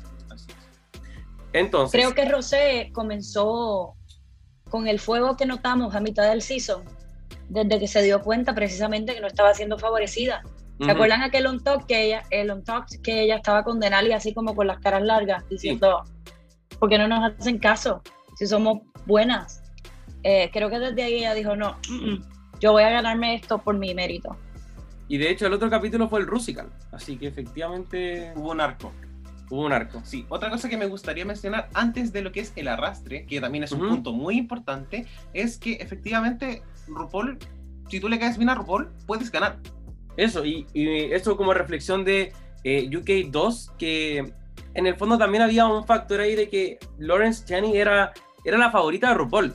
Entonces, ese es un gran punto que muchas veces como Reyes no lo tocamos, pero tenemos que considerar quién es la favorita de RuPaul. En este caso, yo creo que está entre Gottmik y Simon. Sí, y yo sentí que Simón al principio, pero de a poco, Gottmik, Sí, lo has notado, porque yo siento que ahora sí, RuPaul ama sí, a Gottmik, sí. pero quizás no la amó desde siempre, desde, desde el primer momento. sí. Me Totalmente de acuerdo. Muy, muy interesante. Y siento que RuPaul no ama a Rosé, pero sí la admira mucho por su profesionalismo. Sí, Ujú. yo diría como que en bola algún día la invita a trabajar, Sí. pero no sé si le va a dar la corona. Así es. Y en fin, vamos con nuestro último punto que es el arrastre. Porque sabemos, cierto, que estamos en una época digital, social media es algo importante. Las arrastradas. Exacto. Entonces, por datos sabemos que la queen menos seguida rara vez va a ganar. Ujú, Sí, o sea, puedes no ser la más seguida, pero no, no puedes ser la menos seguida. Sí, exacto. Así es. Entonces acá tenemos a Gottmik, que en Instagram, lógicamente, va a la cabeza, tiene 851 mil seguidores. Para una queen que está a punto de terminar su temporada, o sea, le falta muy poco para el millón. O sea, nada, como... O sea, probablemente Gottmik en dos semanas puede que gane con un millón de seguidores. Sí, Es muy, muy probable. Después tenemos a Simone con 651 mil seguidores. que Ross también es harto. ¿no? También es harto, harto, harto. Ahí también arrastre de Yewood. Sí, las avalonías. Sí. Eh, Rosé, 437 mil seguidores. Que me sorprende que no sea más alto, pero creo que es muy proporcional a una queen que quizás no, no viene con tantas ex- ex- expectativas. Claro, y yo creo que en Rosé también se da el tema de quizás la narrativa ahí. Creo que como es como la, la combinación de que, no sé, no sé qué quiero decir, pero creo que me hace sentido también su, su cantidad porque... Porque es muy realista lo que ella representa en el programa también. Claro, quizás si es que, por ejemplo, la hubiesen robado más, si es que se hubiese ido en el top 5, ponte tú, ahí siento que generaría como esta, esta movilización de fans. Así es. Y bueno, finalmente tenemos a Candy Muse, que es la menos favorecida en esta área con 297 mil seguidores. Bueno, será. Sí, y creo que lamentablemente Candy Muse no es una persona como agradable en el ámbito como en el ámbito No. digital. No. No, en especial no tenemos acá los datos de Twitter, pero Candy básicamente todo lo que sucede en torno a ella lo escribe y siempre como poniéndose a la defensiva y diciendo que ella fue la mejor Sí. y que no la critiquen, etcétera. Y de hecho me causó curiosidad porque RuPaul dice en el capítulo, eh, no, no vayan a la sección de comentarios, lo dice. Y Candy Muse toda la temporada ha ido a la sección de comentarios, pelea sola, pelea con los fans, eh, yo vengo de un país sin agua, entonces también peleo con ella. Eh, se dan muchas lógicas extrañas. Eh, ¿Y saben qué? sí, También, si se fijan, en el verso de ella, de esta canción de Loki, de nuevo en la misma narrativa de que los haters, mírenme, estoy en el top y ustedes cuídense. Es Claro. como, en lugar de, de trabajar una narrativa que sería más agradable o que nos podemos identificar más como explotar más la superación, ¿verdad? De que su madre estuvo presa, de que ella eh, a lo mejor no es la persona con más recursos, del bullying. En lugar de enfocarse en esto, se enfoca en, en esta otra cosa defensiva y, y en- y- y en atacar. Incluso me chocó, aparte de lo de los países sin agua, que eso fue horrible, no sé por qué ella no fue cancelada inmediatamente. Este, me llamó mucho la atención que cuando ella gana el roast, que yo pienso que sí lo hizo muy bien, ella llega al, al- al backstage y dice, ay, yo gané y Dalia y Raya nunca ganaron, ¿verdad? Como comparándose con su misma familia drag. Con Es su como- familia, técnicamente. Bueno, claro. Es como loca, porque tú siempre tienes que estar comparándote con los demás y tratándote, tratando de echar tierra a los demás para tú lucir mejor, no es necesario. me, me parece como muy, muy... Sí, soy de acuerdo, muy, muy de acuerdo. Tu narrativa no debería ser yo llegué al top 4. Porque Sí. técnicamente lo hiciste con ayuda. Y, y además, las que están compitiendo contigo en el top 4 también tienen esa narrativa de que llegaron al top 4. Así es. Bueno, y como último dato también, el arrastre en, en la- en el Instagram de WoW, eh, perdón, en este caso es la página oficial de RuPaul's Drag Race, este dato lo tomamos hace muy poco, así que si ustedes escuchan el capítulo durante la semana, esto, esta cifra Sí, probablemente pues. pueda cambiar. Hay que escucharlo al día, pues no y no aleguen por wea. Así es. Y la persona que va a la cabeza es Simón con 129 mil likes. Su post que dice Team Simón, Team Gottmik era 126 mil, muy por debajo, muy, muy poquito. También tenemos a Rose con 104 mil likes, que lo cual me sorprendió un poco. Pero entendiendo que estas son plataformas de Instagram, eh, debería basarse también en la cantidad de seguidores que tienen en las Exacto. plataformas principales. Y acá tenemos eh, a Candy Muse con 43 mil likes. Wow. Siento que esto ya casi que me dice que la ganadora está entre las tres primeras. O sea, de Claro. alguna otra forma, puede, podría ganar Rocío Godnick, como que con eso no hay problema, pero hay, hay algo ahí, hay, hay una diferencia estratosférica con Candy Muse. Así es. Así que no me sorprendería que escogieran una canción para Lip Sync for the Crown que no le sirva a Candy Muse. Más que una que sí le sirva a alguna otra en particular. Creo que la primera misión de la producción es que Candy Muse quede en la semifinal y que no pase a la final. Así es, probablemente no vamos a ver canciones como eh, Rhythm and Blues, Hip Hop, a menos Claro. de que fuese un lip sync Simón contra Candy. Eso podría ser. Me, me gusta. Eh, no obstante, ellas dos ya hicieron lip sync. Entonces no sé si la producción está interesada en que ellas dos vuelvan a hacer lip sync. O a lo mejor Eh. quieren hacer un Bungie, un, un, hay un Bungie, una que- Como un Brooklyn y Claro. y- Pero también se da que ellas eran como el top 2 de la temporada. Exacto. En todos los sentidos posibles. Entonces, y es así. top y, y ellas se merecieron su double chantage. Así es. En fin. Eh, Creo que hemos hablado harto. Sí, Oh, ya se me cansó la voz. Soy Angelis. Así que. no, si les parece, nos vamos a ir a tomar un cafecito a nuestro coffee break. I like my men like I like my coffee. Incapable of loving me back. Querida Puebla, querida Angelis y Richie, estamos en, nuestra, en nuestro coffee break y vamos con esta sección de la torta de cumpleaños, en la cual vemos qué queens estuvieron de cumpleaños esta semana y les damos un regalito. Y vamos a empezar con nuestra querida Raven, Ah, top 2 twice. top- sí, doble runner up. En teoría, la única todavía. Sí, En teoría. así es. y bueno, Raven estuvo de cumpleaños el 8 de abril. Y quiero saber, Angelis, ¿tú qué le regalarías a Raven? Eh, un, un certificado para que vaya a tanearse, porque parece que ahora ya se quiere poner ¿verdad? la piel más tostadita. Quizás ya está blanca. Sí. Quién sabe. Yo le regalaría protector solar. Me parece. El primer. Literal, sí. No, yo lo voy a. O sea. Creo que está muy ok los premios que dijeron, así que me voy a quedar con. Me encanta. Sí. Otra concursante que también estuvo de cumpleaños el mismo día que Raven fue Kain, segunda eliminada de la temporada de la primera temporada de Canadá. La villana más corta de la historia. Sí, la villana más corta de la historia. Y eh, bueno, no- probablemente no sé si todas las personas habrán visto la temporada de Canadá, Pero Kain es una persona que eh, es, es un personaje muy interesante. Un personaje que pudo haber seguido mucho más tiempo y que Brooklyn probablemente dijo como, no, no la quiero. Así que se, Sí. fue, se fue segunda. Eh, y Richie, no sé, ¿tú qué le regalarías a Kain?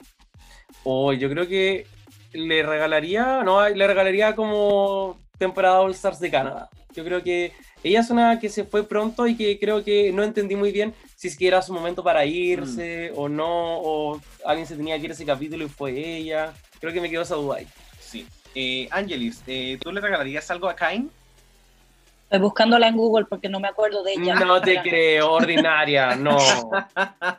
No, Kain, te pido disculpas. Ay, sí, ella era espectacular, perdón. Eh, no me acordaba de su nombre. La que Eh, ganó sí, la un 11, no sé qué iba a decir. ¿Ah? Un pase, un pase a All Star, sí, porque creo que no, no la vimos lo suficiente. Muy bien. Sí, y tenía vibras de villana. Pudieron haber hecho algo muy interesante. Y la temporada de Canadá funcionó bien, pero con una villana, quién sabe. Sí. En fin, vamos con otra persona que también estuvo de cumpleaños eh, este día eh, 9 de abril, que es Janie J.K., runner-up de la primera temporada de Drag Race Holland. Mucha cosa internacional esta semana. Sí, sí. eh, Angelis, no sé si tuviste Holanda. si No la vi. No, no te culpo, porque la verdad es que Holanda fue como algo bien... fue un proyecto de Drag Race muy interesante, vamos a dejarlo en eso. Pero Jenny J.K. es como de estas personas que tiene la tabla que se merece, eh, no está inflada. Creo que Sí, se fue a eliminación en un capítulo que quizás no debía haber sido Mm. eliminación, todo muy extraño. Eh, una drag queen que creo que es muy linda, sí. que creo que si RuPaul la viera, la amaría, porque es como esa estética como muy femenina que a RuPaul le encanta. En y fuera de drag. Sí, Así que sí. sí. Yo que le regalaría a Jenny J.K. Eh, un pase a All Stars Holanda, si existe alguna vez. Dejémoslo en eso. Sí. Pero de quien yo creo que se nos van a ocurrir más regalitos, porque se merece harto más, es nuestra querida Jackie Cox. Sí, y Jackie Cox está de cumpleaños hoy. 10 de abril. Sí, hoy 10 de abril. Que le vaya muy bien. 10 de abril con M de muy bien. Así que, ¿qué le regalamos a Jackie Cox? Ay, ay, no sé qué le regalaría yo a Jackie Cox. Eh, Creo que. Hoy qué extraño. sí, quiero decir algo que yo me metí hace dos días al Instagram Jackie Cox y subió un look y hizo un maquillaje que es como un maquillaje que nunca antes había hecho como en su vida y se veía muy, muy, muy bien. Oh, Y espero que ese glow up lo siga haciendo. Así que yo le voy a regalar la consistencia que necesita para que siga haciendo eso. me encanta. Angelis, ¿tú qué opinas?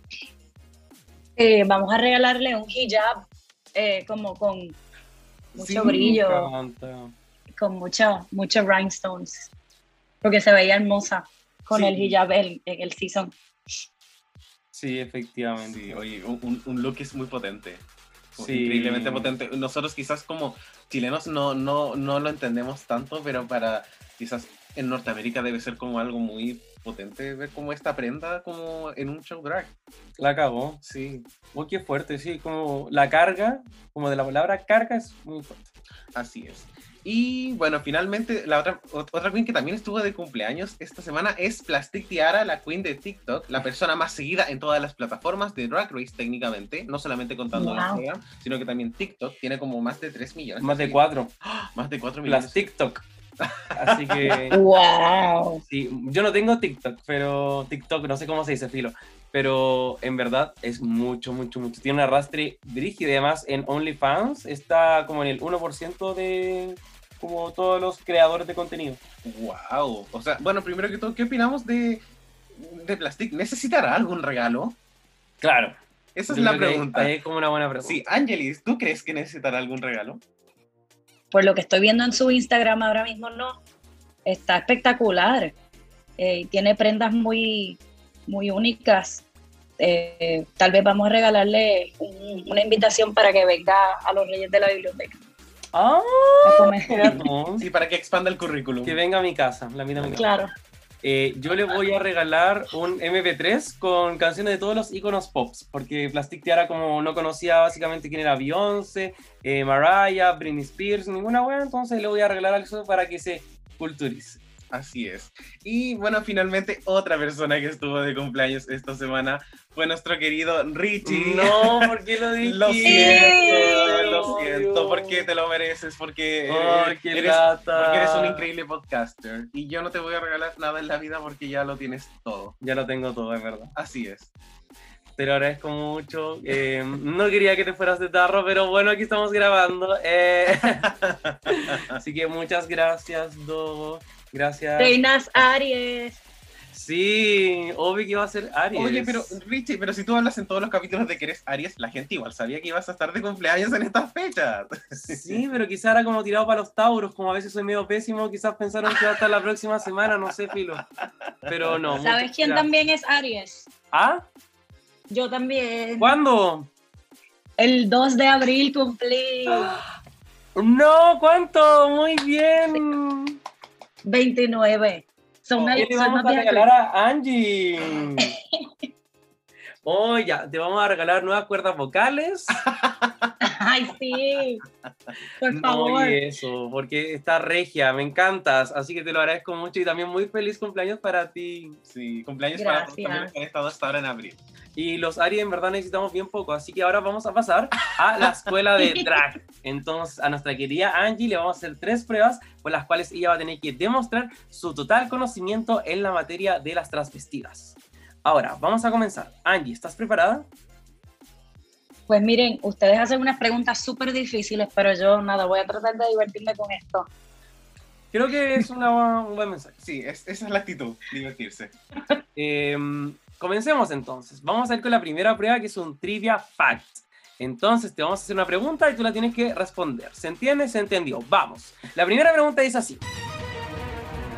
Cuatro queens en toda la franquicia han cumplido con la trivia de que en su primer capítulo competitivo hacen lip sync por, por su vida, lo sobreviven y en su segundo capítulo lo ganan Ganan el primer desafío. ganan como, claro, eh, su primer desafío. Exacto. O sea, como luego de ese lip sync que, que perdieron. Cuatro queens han cumplido con esto. Te pedimos que menciones al menos dos. Eh, ay, Dios mío. Pistas. ¡Chucha! ¡Pa tu mamá encima! ya, entonces estamos pensando en personas que estuvieron en el bottom en un capítulo, en el primer capítulo y en el segundo lo ganaron, en su segundo. Eh, pistas que podemos tener, yo creo que van orientadas a muchas respuestas de estas cuatro son de temporadas más antiguas. Piensa como qué queens han hecho como lip sync en el primer capítulo. En general son queens que muchas veces no son muy recordadas por la audiencia. Pero Correcto. en general Ni por mí.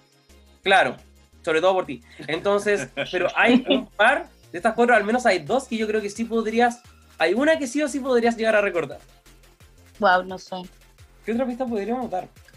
Ya quizás una de estas cuatro queens eh, pertenece a la versión internacional, a una, a una de las versiones internacionales, y las otras tres son de temporadas regulares. Acá no estamos hablando de... Priyanka. No, Priyanka estuvo en el bottom en el capítulo 6 Sí, y. mm, creo que después en el... Sí, y ganó el capítulo 3. Sí, Eh, Ok, pues así no. que no, pero va por ahí. Sí. Chicos, no, no tengo idea. Vamos a ver. Ya no. Ah, ¿te- Perdí. ¿Te, te aventuras con alguien más? Eh, Torgy. No, pero Thorgy. Es que Thorgy nunca ha ganado un capítulo, lamentablemente. Aunque usted no lo crea, Thorgy nunca ha ganado un desafío en su vida. no, no puedo creerlo. Oh, qué terrible. Mm, Bueno, las cuatro queens, vamos a ir por orden. La primera queen que cumplió con este trivia fact en su vida es Sahara Davenport, en la temporada 2. Sahara Davenport eh, pierde, o sea, gana el primer lip sync del primer capítulo contra Changela. ¿Mm? Y luego al segundo capítulo lo gana, que es este capítulo como donde tienen que estar como en el... ¿Cómo se llama? ¿El palo? el- Como el pole. El, Ay, como este, como o el pole dance, eso. Bueno, en la temporada 3, Changela vuelve a la competencia y en ese primer capítulo está en el bottom, le gana el lip sync a Venus Delight y en el segundo capítulo lo gana con Alexis Michelle. Ok. Pero, a- a Alexis Mateo, que soy tonto, perdón. Luego tenemos a Darren Lake, que en la sexta temporada, en su primer capítulo, queda en el bottom 2. Y luego tenemos el capítulo, ¿cómo se llama este capítulo? Como Ru Horror. True Horror Stories. Eso. Que, Gasp, Gasp. Sí, que era como del, el sketch Ujú. de películas de terror. Eso. Y aquí Darren Lake gana este capítulo. Y finalmente. era la cabeza. Ah, Sí, la cabeza. Eso, exactamente. Ya tan mala memoria no tenemos. Y en, en último lugar tenemos a Lemon, hace poquito el año pasado, que queda en el bottom 2, le gana a Juicebox en el lip sync y en el segundo capítulo gana el reto de actuación, donde casualmente también se fue Kain, de quien hablamos recién. Así es. Así que ahora vamos con el Adivina la Queen, una actividad donde tú vas a tener que adivinar de qué Queen estamos hablando. Y no te preocupes porque se va a dar. Ok. Entonces, la primera pista dice así.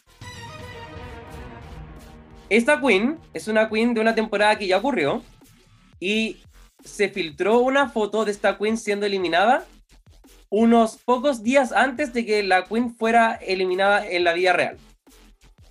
Entonces es como, por ejemplo, si en este capítulo se hubiese ido Candy Muse, antes de ayer se hubiese filtrado una foto de Candy eliminada. ¿Estuviste presente para eso? Es una de las temporadas como de la segunda mitad. Como de temporadas más nuevas que antiguas. Gracias. Bueno, y dicho eso, como para agregar la foto que se filtra es de esta queen donde aparece con el trofeo. Cuando literal tienen como el trofeo donde están dando como sus últimas palabras y se van. No. Sí. Ay, No lo recuerdo. Pasamos a la siguiente pista entonces. Esta queen es una modelo dentro y fuera de drag. Esta queen estuvo en la treceava, no, en el treceavo episodio de eh, Next Top Model de Alemania, temporada 13. Sí. Estuvo en el 13x13 la semana pasada. Eh, esta queen también alcanzó un millón de seguidores en Instagram el año pasado, transformándose en la 21ava queen en la historia de alcanzar esta meta. Entonces, si además te decimos que esta queen tiene más de un millón de seguidores, igual es como, como que te acortamos un poco el espectro ahí. Una queen que ha hecho modelaje, una queen de quien se filtró su eliminación y una queen que también ha estado en Germany's Next Top Model. Y no es plastic. No, pero quién sabe si una persona que siga Plastic también seguiría a esta queen. Una cosa por ahí. ¿no? Sí, sí, creo que es eso. Es como un perfil de queen muy similar. Muy, muy similar. Mira, la siguiente pista yo creo que te va a ayudar más. Esta queen es la primera y la única concursante en el show que su nombre comienza con una F. Y esto es verdad, y nosotros no lo podemos creer. Pheromone. ¡Muy bien! Faramon, sí. Efectivamente, Faramon es modelo, yo no lo sabía. Eh, su eliminación se filtró con el trofeito ahí también. Estuvo en Germany's Next Top Model. Y también, eh, siguiendo con las próximas pistas, Faramon es la tercera queen en haberse caído del main stage. Eh, la primera siendo Akasha, la segunda siendo Neisha López. Y tendríamos que agregar a Ariel Versace también. Claro, ella es la cuarta, porque Ah, ya, la perfecto. temporada ocurrió, la 11 Sí, ocurrió después de sí, All Stars 4. sí. Eh, porque justo lo estaba pensando mientras lo estaba diciendo también.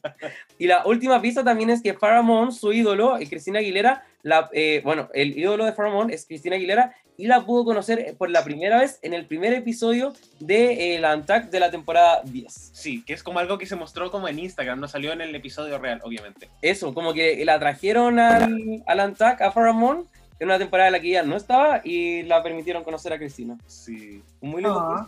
Sí, así que Angelis, muy, muy bien. Sí, primer win. Me encanta. Ahora vamos a ir con el adivina la canción. Así es.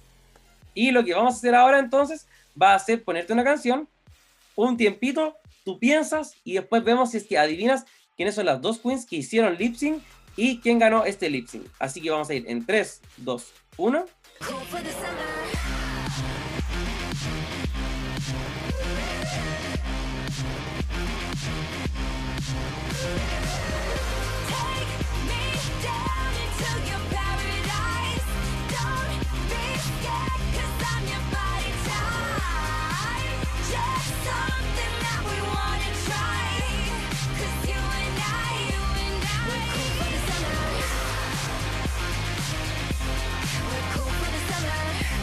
No me maten, pero no sé. ¿Hay alguna cosa en la mente, alguna idea, cual- cualquier, cualquier, cualquier idea? Estaba pensando en Katia y Kennedy Davenport, pero ese no era. No, es ellas dos. Exacto.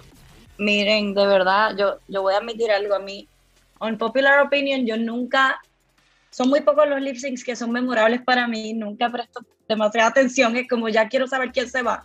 Unpopular Sí, opinion, no sé. juego culiado vale pico reyes de mierda. Eso no hay ningún problema. A mí me gusta la honestidad y lo agradezco. Son muy pocos los lip syncs que yo digo, wow, Tatiana versus Alisa, eh, o Evie Only versus Brooklyn. Eh, Claro. Realmente no me acuerdo. Claro, y en esa nota como que ese, esta canción tampoco no es como de un lip sync icónico como a ese nivel. Claro, porque hay muchos lip syncs y Sí. tenemos que brindar honor a todos. Claro. Entonces, no te preocupes, ya tuviste tu win, ya podéis fallar, es como la Candy News. Eh, una, vez, una vez bien, pero ahí, ahí te aseguraste para siempre. Entonces, las dos personas que hicieron lip sync de esta canción fueron Nina Bonina Brown versus Shea Coulee. en el Wow. capítulo en el que se fue Nina Bonina Brown de Conejita, Rancia, y eh, Shea Coulee con la peluca más fea de la historia. Así es. Así que tranquilidad, muchas felicitaciones Angie por haber participado, sobreviviste a la escuela de drag, así que te puedes eh, conformar y poder decir que tuviste un win. Bueno, Por ok. eso no vamos a hacer una pausa para seguir con nuestra cena de reyes.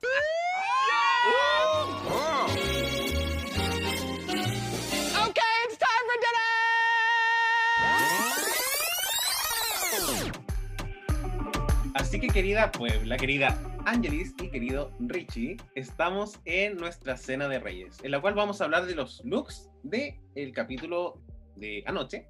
Y la, la categoría fue, Drag Excellence. sí, Drag Excellence. Sí, Es como eh, elegancia extravaganza, eh, top for realness, como final look couture, no sé. como- sí, como en la misma categoría que siempre le cambian el nombre. Así que, Angelis, vamos a empezar con el primer look que es de Rosé. ¿Cuáles son tus opiniones? ¿Te gustó, no te gustó? ¿Qué te sucedió con este look? se veía preciosa, parece una muñeca. Es la peluca más hermosa, la quiero, la necesito. Este, a mí me encantó. Pe- pensé de primera intención que podría tornarse repetitivo utilizar el mismo estampado este escocés que ya ella había utilizado antes, pero realmente no fue un problema porque era un look muy diferente. Si, si tengo que ponerme técnica, esto no me di cuenta yo, me lo dijo mi amigo Adrián, que la parte arriba del cuello no tenía como la terminación, se veía como la parte donde fue cortada la tela. Ah, y está no, buena. no sé si fue a propósito, no me molesta igual, pero se nota en las fotos que ella puso en Instagram, como los hilitos donde cortaron la tela. Mm, Gracias, Adrián. entonces. Sí, oye, muy, muy buen detalle. Eh, yo opino de este look que, claro, quizás a lo mejor la intención era que fuesen como dos piezas como mal cortadas juntas por un cinturón, quizás, porque hay como elementos bien interesantes. Eh, yo a este look le quiero dar eh, dinamita soft, ya porque creo que me gusta esto, esta construcción del, del traje que es tan, no sé, como desproporcionado. Y me gustan los guantes y la peluca. Hay algo que me pasa con la peluca que creo que en el lip sync se veía muy bien, pero en la pasarela tenía algunos ángulos extraños. Pero en lo personal me gusta mucho ver a Rosé con este pelo rojo tan grande. No haberlo visto con una peluca, con una peluca rubia rosada me gustó muchísimo. Y los guantes, creo que me encantan los guantes. Estoy de acuerdo con todo lo que dijiste. Sí, así que yo le voy a dar eh, dinamita soft. Angelis, ¿tú le vas a dar dinamita o cualquier cosita? Dinamita. Muy bien. Me encanta, me encanta. Pensé que tenía un reveal. Sí, efectivamente, igual yo pensé que si abría el cinturón iba a caer algo. Sí, porque se ve ancho, se ve como chunky, Sí. pero no. Chunky y funky. Era, era el culo solamente, pero no Vamos con la siguiente queen que es Simone. Eh, Richie, ¿qué te parece a ti este look? O sea, dinamita punto. Creo que de verdad, yo, eso era lo que yo esperaba de la categoría. Hmm. Y yo entiendo que cada queen hace lo que quiere, creatividad, no sé qué, pero esto es lo que yo espero de, de este final look. La peluca me encanta, me encantan las proporciones. Y esto es algo que me gusta de Simón, que por ejemplo la semana pasada fue- tuvimos looks de bolsillos. Y yo dije que a veces sentía que los looks de Simón eran como, como que, y lo conversamos como tras de cámara, que tienen como esta simpleza. Es como una idea muy chic, pero es simple. No la, no la satura nunca. Simón no- nunca tiene un look saturado. Y a veces siento que me pasa que se va al otro extremo, donde está como muy nada. Pero aquí siento que es lo justo. hay cosas que están como el pelo que se concentra como esa saturación y lo demás fluye. Y me encanta este look. Realmente estoy enamorado de este final look de Simón. Para mí es dinamita. El color se ve hermoso en su piel. Precioso. Sí. Y Me encanta como esa, esa cosa grasienta que tiene en su piel. Sí. ¡ay! Sí. Angelis, ¿qué te parece este, Se este ve look? preciosa, hermosa, perfecta, regia, eh, me fascina y creo, ustedes hablan de la simpleza, creo que eso tiene que ver con que ella tiene muy buen gusto, como ella no está aquí y, y- y se ve fina, elegante siempre, como regal. Y creo que eso es, tiene que ver con eso. Se ve preciosa, el color le queda hermoso y siempre su toque como, como a- a- que, que hace alusión a, a lo negro, ¿verdad? A la cultura negra y me gusta. Sí, color muy importante Muy para lo que es la cultura negra, color morado. Perdón, yo no sabía. De Eh, color purple, como la, la película. Ah, brígido. Sí.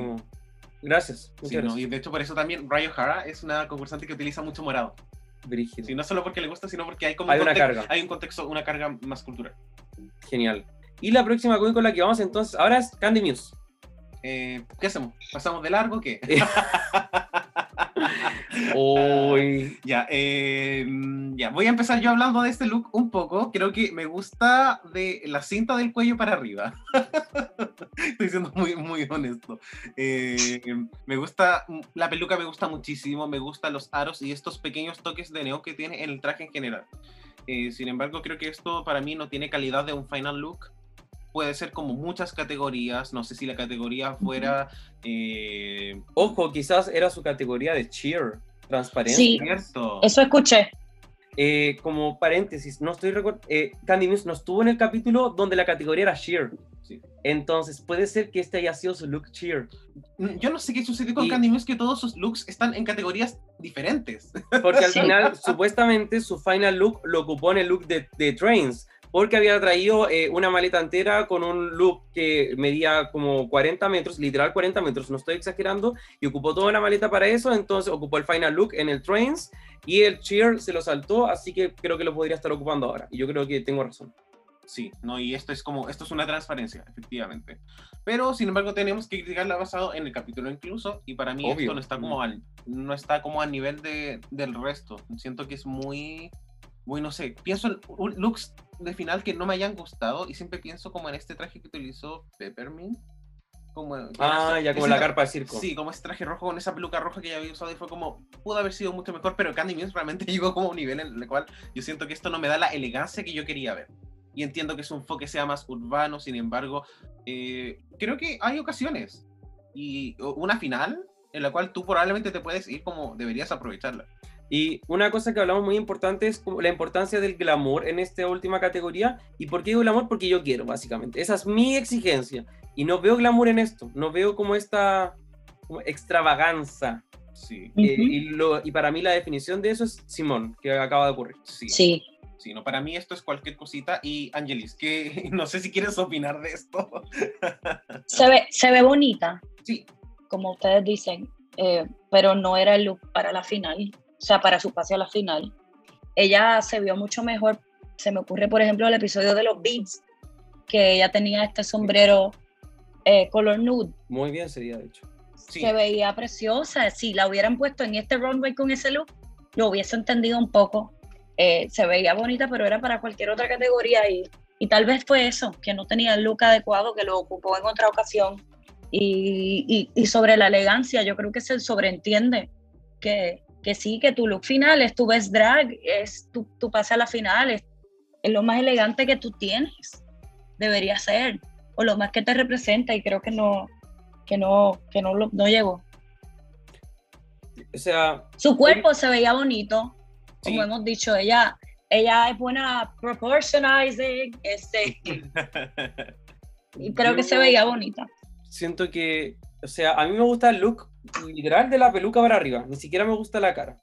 No me gustan los aros. Me carga que los aros choquen con las sombreras, porque look tiene hombros muy anchos. Me carga que se tape el cuello. No puedo creer que, o sea, nuevamente se ve como Darren Lake ganando el desafío donde está como con la cara en una mesa. Entonces, yo no entiendo por qué siempre todos los looks de Candy Muse se tienen que ver así. No entiendo como la forma de los brazos. Parecen estos juegos que tienen los gatos, estas tubos donde atraviesan los gatos y, Sí, y juegan. de verdad. Eso dijo mi esposo. No, no entiendo. eh, como cuestiono el gusto de los colores. No me gustan los colores neon con estos colores burdeos y con estas transparencias. Realmente no me gusta nada de este look. Y la cinta amarilla la odio. Vamos, vamos, Richie. sigue, síguela. Cualquier cosa. ¿Qué te, No, o sea, qué te yo- gusta, Richie? Mira, yo, o sea, como yo me he esforzado por tener un podcast, porque tengamos un podcast como que se enfoque en lo positivo, pero de verdad que este look para mí es como la epifanía de llegó alguien al top 4 que no necesariamente como está al mismo nivel que las otras tres competidoras y en el final look nuevamente pasa que, weón, lo hace Sí. pésimo y Carson Kressley, que es como el, el Fab Five de la moda y como toda la mierda, Ujú. igual le dice cosas buenas. Entonces, Sí, yo no puedo no estar enojado. Sí, no, y en especial como tú siendo Candy Muse, que eras como la que tenía que sobreesforzarse para llegar a nivel de las otras tres, como no lo hiciste en un look. ¿Saben qué me- que- Y yo entiendo que esto fue como... vi algo, Mm, sí, discúlpame. Sí, por supuesto. Vi algo, vi algo en Instagram que me pareció bien llamativo, que fue que el diseñador de este vestido es el mismo diseñador que le hizo el de los pockets. Entonces, como ella tuvo una tan mala recepción de ese, de ese vestido, literalmente la semana pasada, y se pone algo del mismo diseñador, corto igual, eh, sheer igual o see-through, y es como, no, no creo que lo pensó bien. Mm, Alguien está desempleado. sí. Pucha, Candy. Lo sentimos. Pero, y- y- No se fue de CC, sí. pero filo.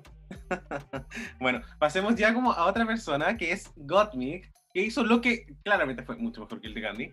eh, dándonos acá eh, 101 Dálmatas, pongo Realness. Sí, full pongo. Sí, eh, algo que yo, y yo creo que Richie me lo contaba eh, a- anoche, que él no sabía cómo iba a ser como un look de glamour de Gottmik. Y para mí yo veo esto y es como, sí, esto es Gottmik totalmente. Angelis. ¿qué opinas de este look? se veía muy bonita, se veía eh, elegante y, y graciosa, o sea, no graciosa, pero, ¿verdad? Campi. Sí, campi, pero a la misma vez un campi elevado, yo creo que, que fue lo que hizo lo que, lo que se esperaba de ella y lo que debió hacer. Mm. Yo, yo lo único que quiero comentar es que siento que, como para, siento que me faltó que elevara un poquito más el vestido en sí. Siento que si escribiera el vestido por separado diría, ¿qué está ocurriendo acá? Falta una cosa en particular. Solamente eso. Sí, creo que como construcción de vestido quizás no es, no es la gran cosa. Pero el overall yo creo que se ve, Sí. se ve muy bien. La peluca está genial, maquillaje, o sea, increíble. No podemos criticarle maquillaje a Gottmik. Ujú. En los ojos hay mucho detalle también en ese maquillaje. Sí, como el, el ojo que es como un arco iris, precioso. Me encanta. Y siempre tiene un concepto, Sí, que es algo súper exciting. demasiado. sí. Así que, eh, bueno, eh, yo le voy a dar dinamita a. Yo dinamita soft. ya. Creo que me faltó algo. Sí, ¿y tú, Angelis? Dinamita, Me me encanta. gustó. Me encanta. Y vamos con el último look, porque obviamente tenemos que hablar de la reina madre, la vieja. Mata. la vieja. Y eh, queremos saber ¿qué, qué, qué le sucedió con este look. Bueno, el maquillaje de RuPaul ya no, ya no podemos criticarlo porque llegó como un punto de perfección en el cual ella se ve muy bien. Pero apareció con un vestido que a mí me llamó mucho la atención. Eh, no sé si eh, te gustaría empezar a ti, Richie. Eh, ya, eh, creo que hay. Me gusta que muestre los hombros, pero creo que si va a mostrar tantos hombros, debería mostrar menos piernas, quizás. O quizás la parte de las piernas como para atrás. Me hubiese gustado que hubiese tenido una especie de cola para que no se viera como algo tan pequeño. Siento que, que me falta como un poco más de algo ahí. Pero. Y quizás haberle sacado las tiritas a los hombros. Creo que también me hubiese gustado. Y haberlo dejado solamente con las flores ahí. eh, una de las 50 personas habrá podido tomar ese trabajo, no lo sé. Pero me, me gustó. Dinamita soft. Ya. eh, yo No, creo- no, cualquier cosita soft. Yo quiero decir que no sé si la peluca me hace tanto. eh, no sé si tiene tanta relación esta peluca con este vestido. No sé si Mm. habrá a lo mejor alguna relación, un- alguna referencia. Pero me sucede que es una peluca que para mí va, va con un look que es como mucho más elegante. Ujú. Y este vestido es como. Yo tengo primas de 6 años que he visto con vestidos así. Literal. Entonces, no sé, para mí, creo que este es uno de los pocos looks de esta temporada que no me han gustado de RuPaul. Pero creo que me gusta como Wow. y me gusta como que se le vean las piernas. Pero hay algo como en estas tiras que tiene los hombros que se ve extraño. No. Sí, es como, es que las tiras es muy niña, así como, no lo digo como algo negativo, pero algo que te saca de la fantasía. Sí. Eh, Fuck your drag, RuPaul. Fuck your drag. Angelis, ¿qué opinas del look de RuPaul? Eh, estoy de acuerdo con lo que dicen. Es whatever. No sé por qué se empeña, si es un midlife, mid- midlife crisis o algo, de que quiere enseñar las piernas todos los días. En, en UK fue igual, como ya las vimos, son lindas, ok, ya. Em, es como whatever. Sí. En fin. Sí, creo que quizás este vestido con una manga completa se hubiese visto muy diferente. Y sí las tiras. Ahí hubiese habido algo extraño, pero ahí está muy eh, despechada la primera parte y las piernas. Exacto. Sí.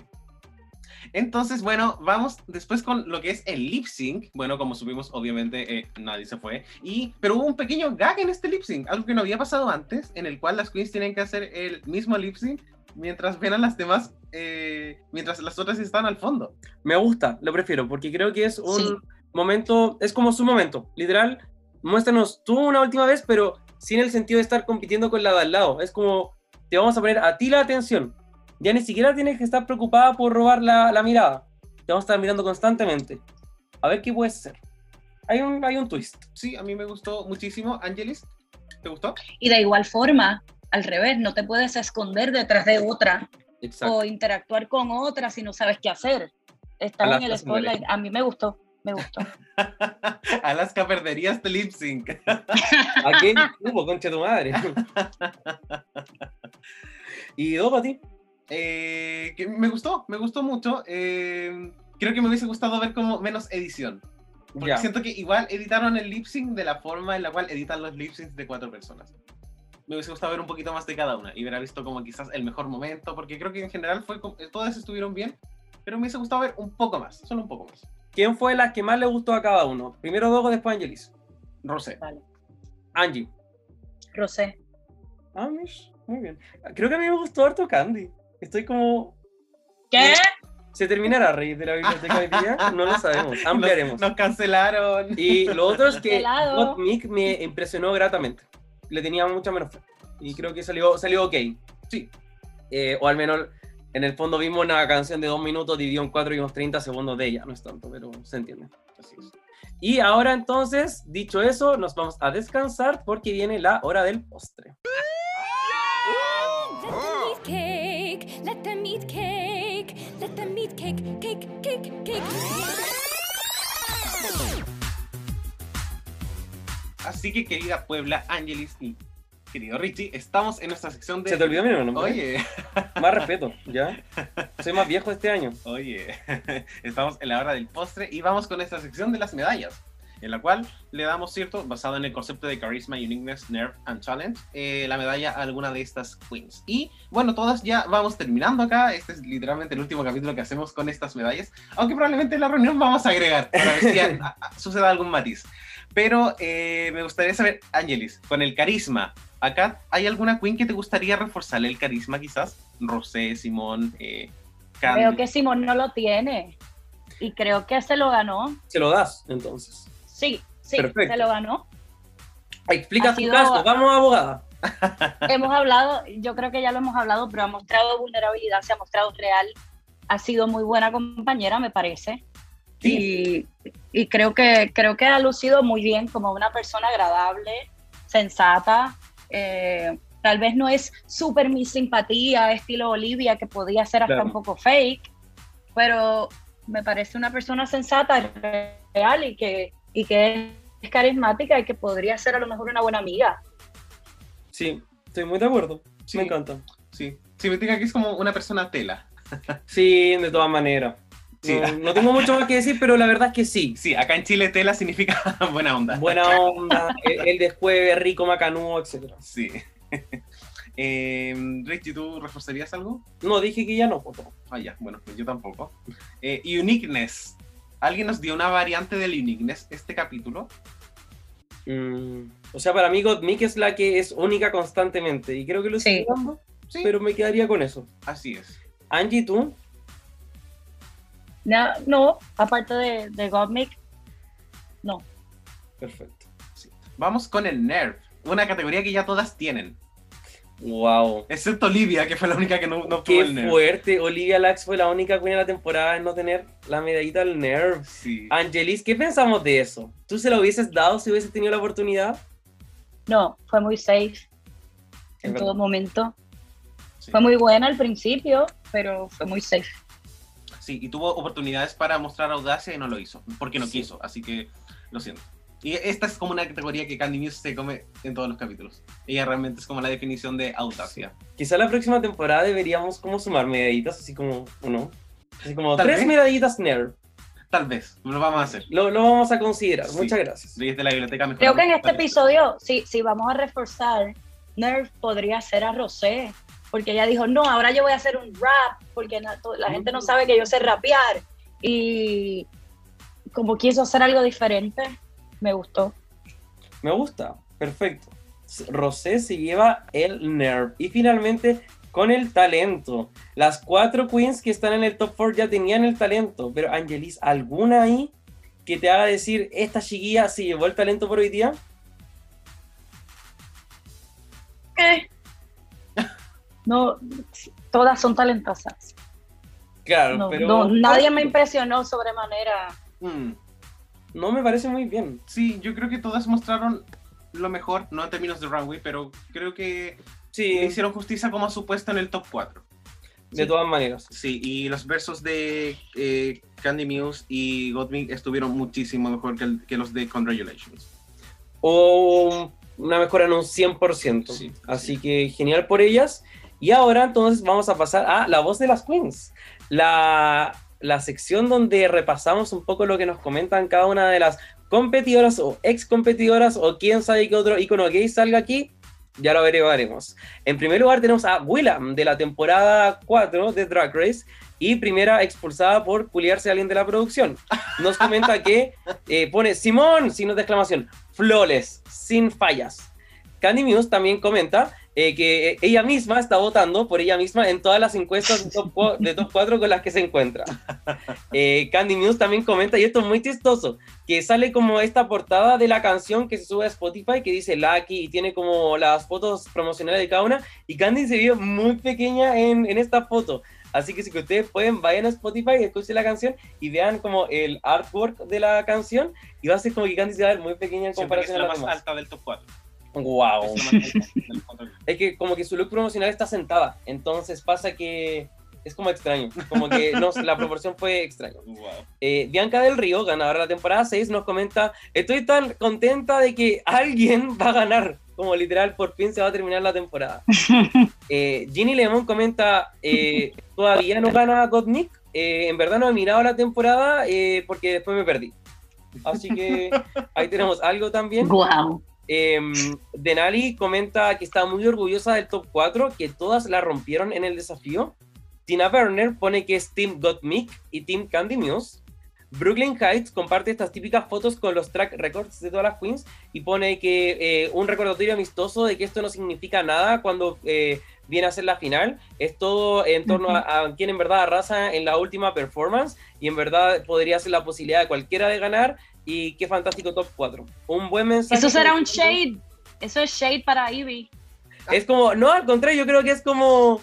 eh, me ganó en el lip sync, diciéndolo que efectivamente eh, ella con mejor track record igual perdió. Sí. Por eso mismo, es como eh, en a cualquiera de ustedes se la pueden robar en la final. Ah, mira, no lo había visto así, que yo soy muy bueno, entonces no había entendido eso. Sí, entonces el friendly remi- reminder no fue tan friendly. Eso.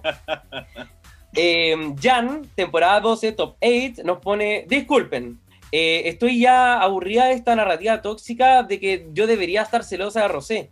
Espero que si es que alguna vez ustedes tienen, una, ustedes tienen un amigue en el cual pueden evidenciar y también celebrar que esa persona está viviendo sus sueños, ustedes pueden estar felices por ellos también. Estoy tratando de traer la narrativa, de esta nueva narrativa de mí hacia a ustedes como Drag Race y entre comillas fans.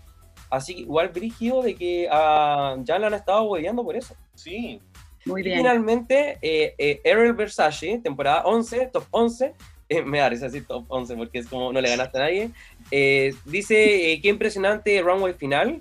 Laguna Blue de Stephanie's Child pone Team Rosé all the motherfucking way.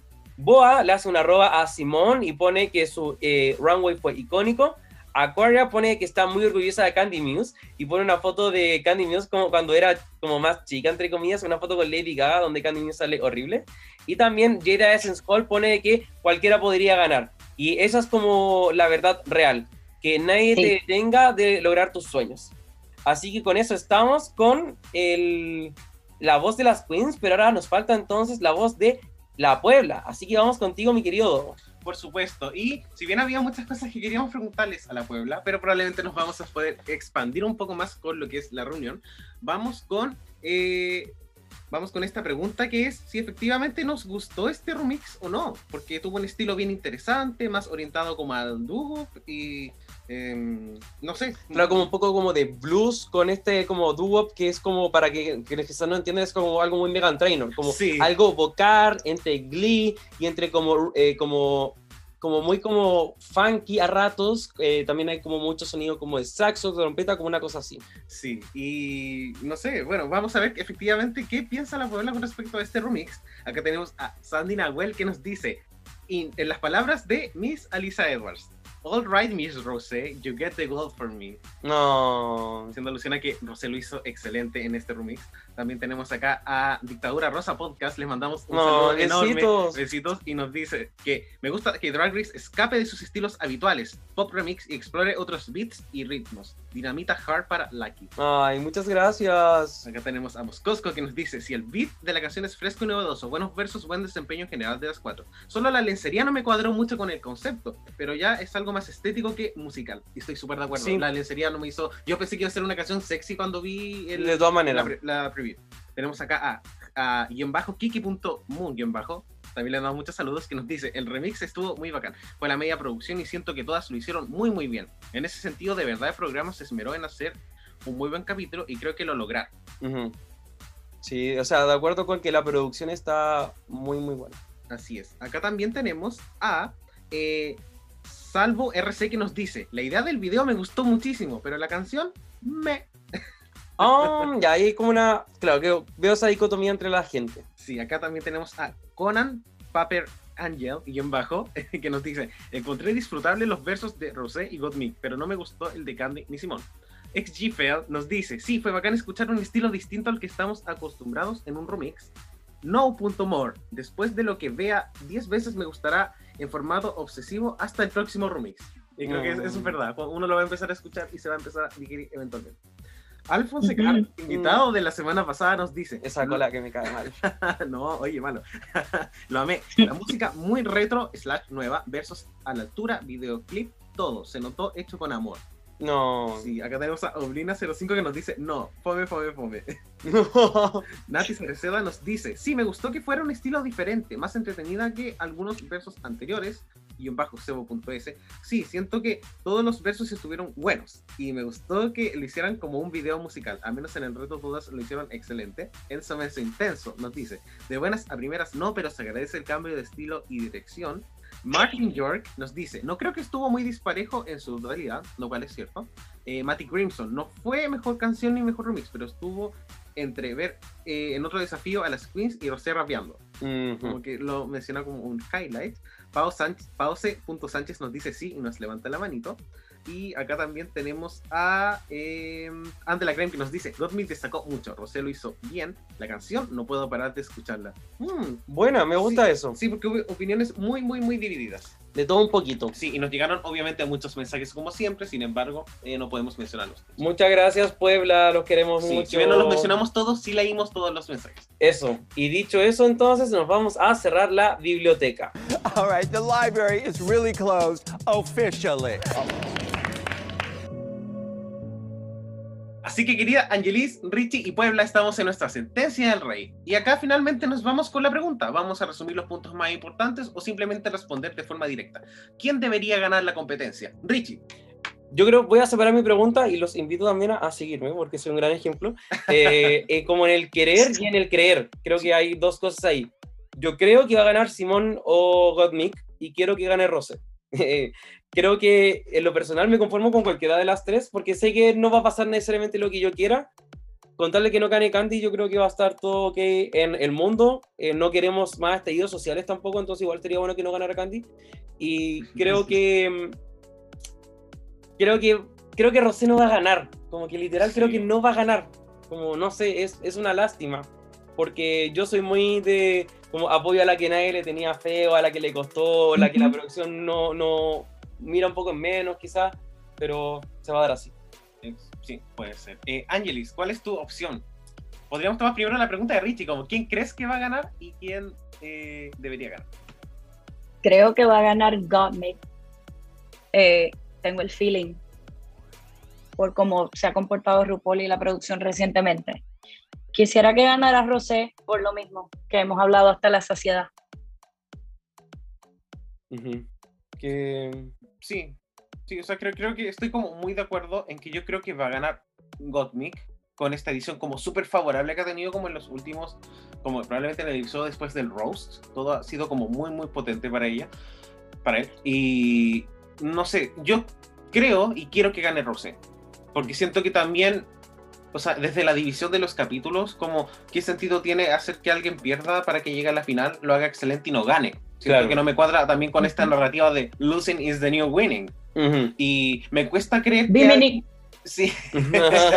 me cuesta creer que alguien como que lo ha hecho perfecto en toda la competencia no gane. Porque literal, el único low que tiene Rosé es como por algo que no fue su culpa. Todo Sí. el resto de la competencia ella arrasó. Ujú. Y siento Sí. que eh, las formas en las cuales Gottmik tuvo un par de semanas como shaky, lo mismo con Simón, como que me hace pensar así como, bueno, quizás no lo merezcan tanto. Pero, Claro. creo, pero creo que eso, intento ser como lo más objetivo. Y si yo fuera la producción, diría así como, esta Queen en un All-Stars, ¿qué nos va a demostrar? Como si ya lo hizo todo bien. Claro, quiero hacer como dos comentarios ahí. En primer lugar, lo de All Stars. Tiene más de 100 queens opciones para All Stars. Entonces creo que a estas alturas ya no es preparar perfiles para All Stars porque creo que ya tienen como opciones para muchos All Stars. Y lo otro creo que es como la, la oportunidad que tiene la, la producción ahora porque si Gottmik gana, no va a ganar por ser trans. No quiero como reducirla a esa identidad porque merece mucho más que eso. Punto uno. Pero sí creo que la- ya tiene la oportunidad. Y si desperdicia la oportunidad de coronar a Rosé, en el futuro vamos a tener otra queen que también va a ser como el total package. Eso, eso va a ocurrir en el futuro. Sí. Y la van a poder coronar a esa persona en el futuro. Pero siento que ahora la producción está enfrentando otras oportunidades que quizás no se van a repetir con la misma facilidad. Exacto, oportunidad que también se da porque Bimini no ganó. Entonces, eso tienen- mismo. Tienen el camino. ¿Cómo quedaría la producción? ¿Cómo quedaría la producción si tienen dos personas eh, trans o non-binary que son excelentes y no le dan la corona a ninguna? Exacto. Así es. Así que, bueno, eh, la próxima semana reunión. Angie, ¿qué deberíamos esperar de la reunión? ¿Como alguna expectativa? ¿Algún drama? Ay, que no Tamisha sigan gana. explotando la cuestión de, de Tamisha con Candy. Sería horrible. Sí, Y Joey J, ay, qué lindo. Eso lo vamos a ver. sí. No sé qué más. Eh, va a estar interesante porque hay algunos personajes que se sienten tan lejanos. Las primeras cuatro eliminadas es como una cosa y las otras nueve es como otra cosa. Entonces Sí. va a ser refrescante ver a, a Tamisha y Lala. Sí. Y quiero tanto ver a Tamisha. Me Sí. encanta. Tamisha for All Stars. Por favor, Sí. por favor. Pero bueno, con eso entonces llegamos a finalizar nuestro capítulo número 48. En primer lugar, como no, darle las gracias a nuestra querida Angie por estar aquí con nosotros, conversar, pelar, pelear. Hizo la guada que quiso, no le respondió los trillas, está lo mismo, pero genuinamente, desde lo más profundo, muchas gracias por acompañarnos. Así es. Muchas, muchas gracias. Gracias por invitarme. Me siento súper especial. lo eres. Así que, en verdad, como felizmente, podemos decir que ya estamos terminando con la temporada. Sí, Así que, feliz. Este, sí, también está- creo que yo también estoy muy feliz. Y eh, Angelis, me gustaría preguntarte también cuáles son tus redes sociales. ¿Dónde te podemos encontrar? Tinder Passport. En Instagram. En Instagram eh, aparezco como piel de alabastro. Eh, y en Facebook, pues nada, se los paso luego. Ah, mira. Realmente no. No estoy muy activa en esas cosas, pero bueno, nos vemos por la Puebla. Eso, y cualquiera de ustedes que también quisiera ser parte de la Puebla, nos habla y le mandamos el link de WhatsApp. Sí, porque tenemos una gran comunidad ahí donde estamos hablando de forma muy responsable, sin spoilers de, de lo que va sucediendo en, en los capítulos. Y me encanta que lo estemos diciendo ahora porque se va a meter gente que escuchó todo el capítulo. Así es. que. Entonces, un gran abrazo a todas, todos, todos los que están escuchando hasta ahora.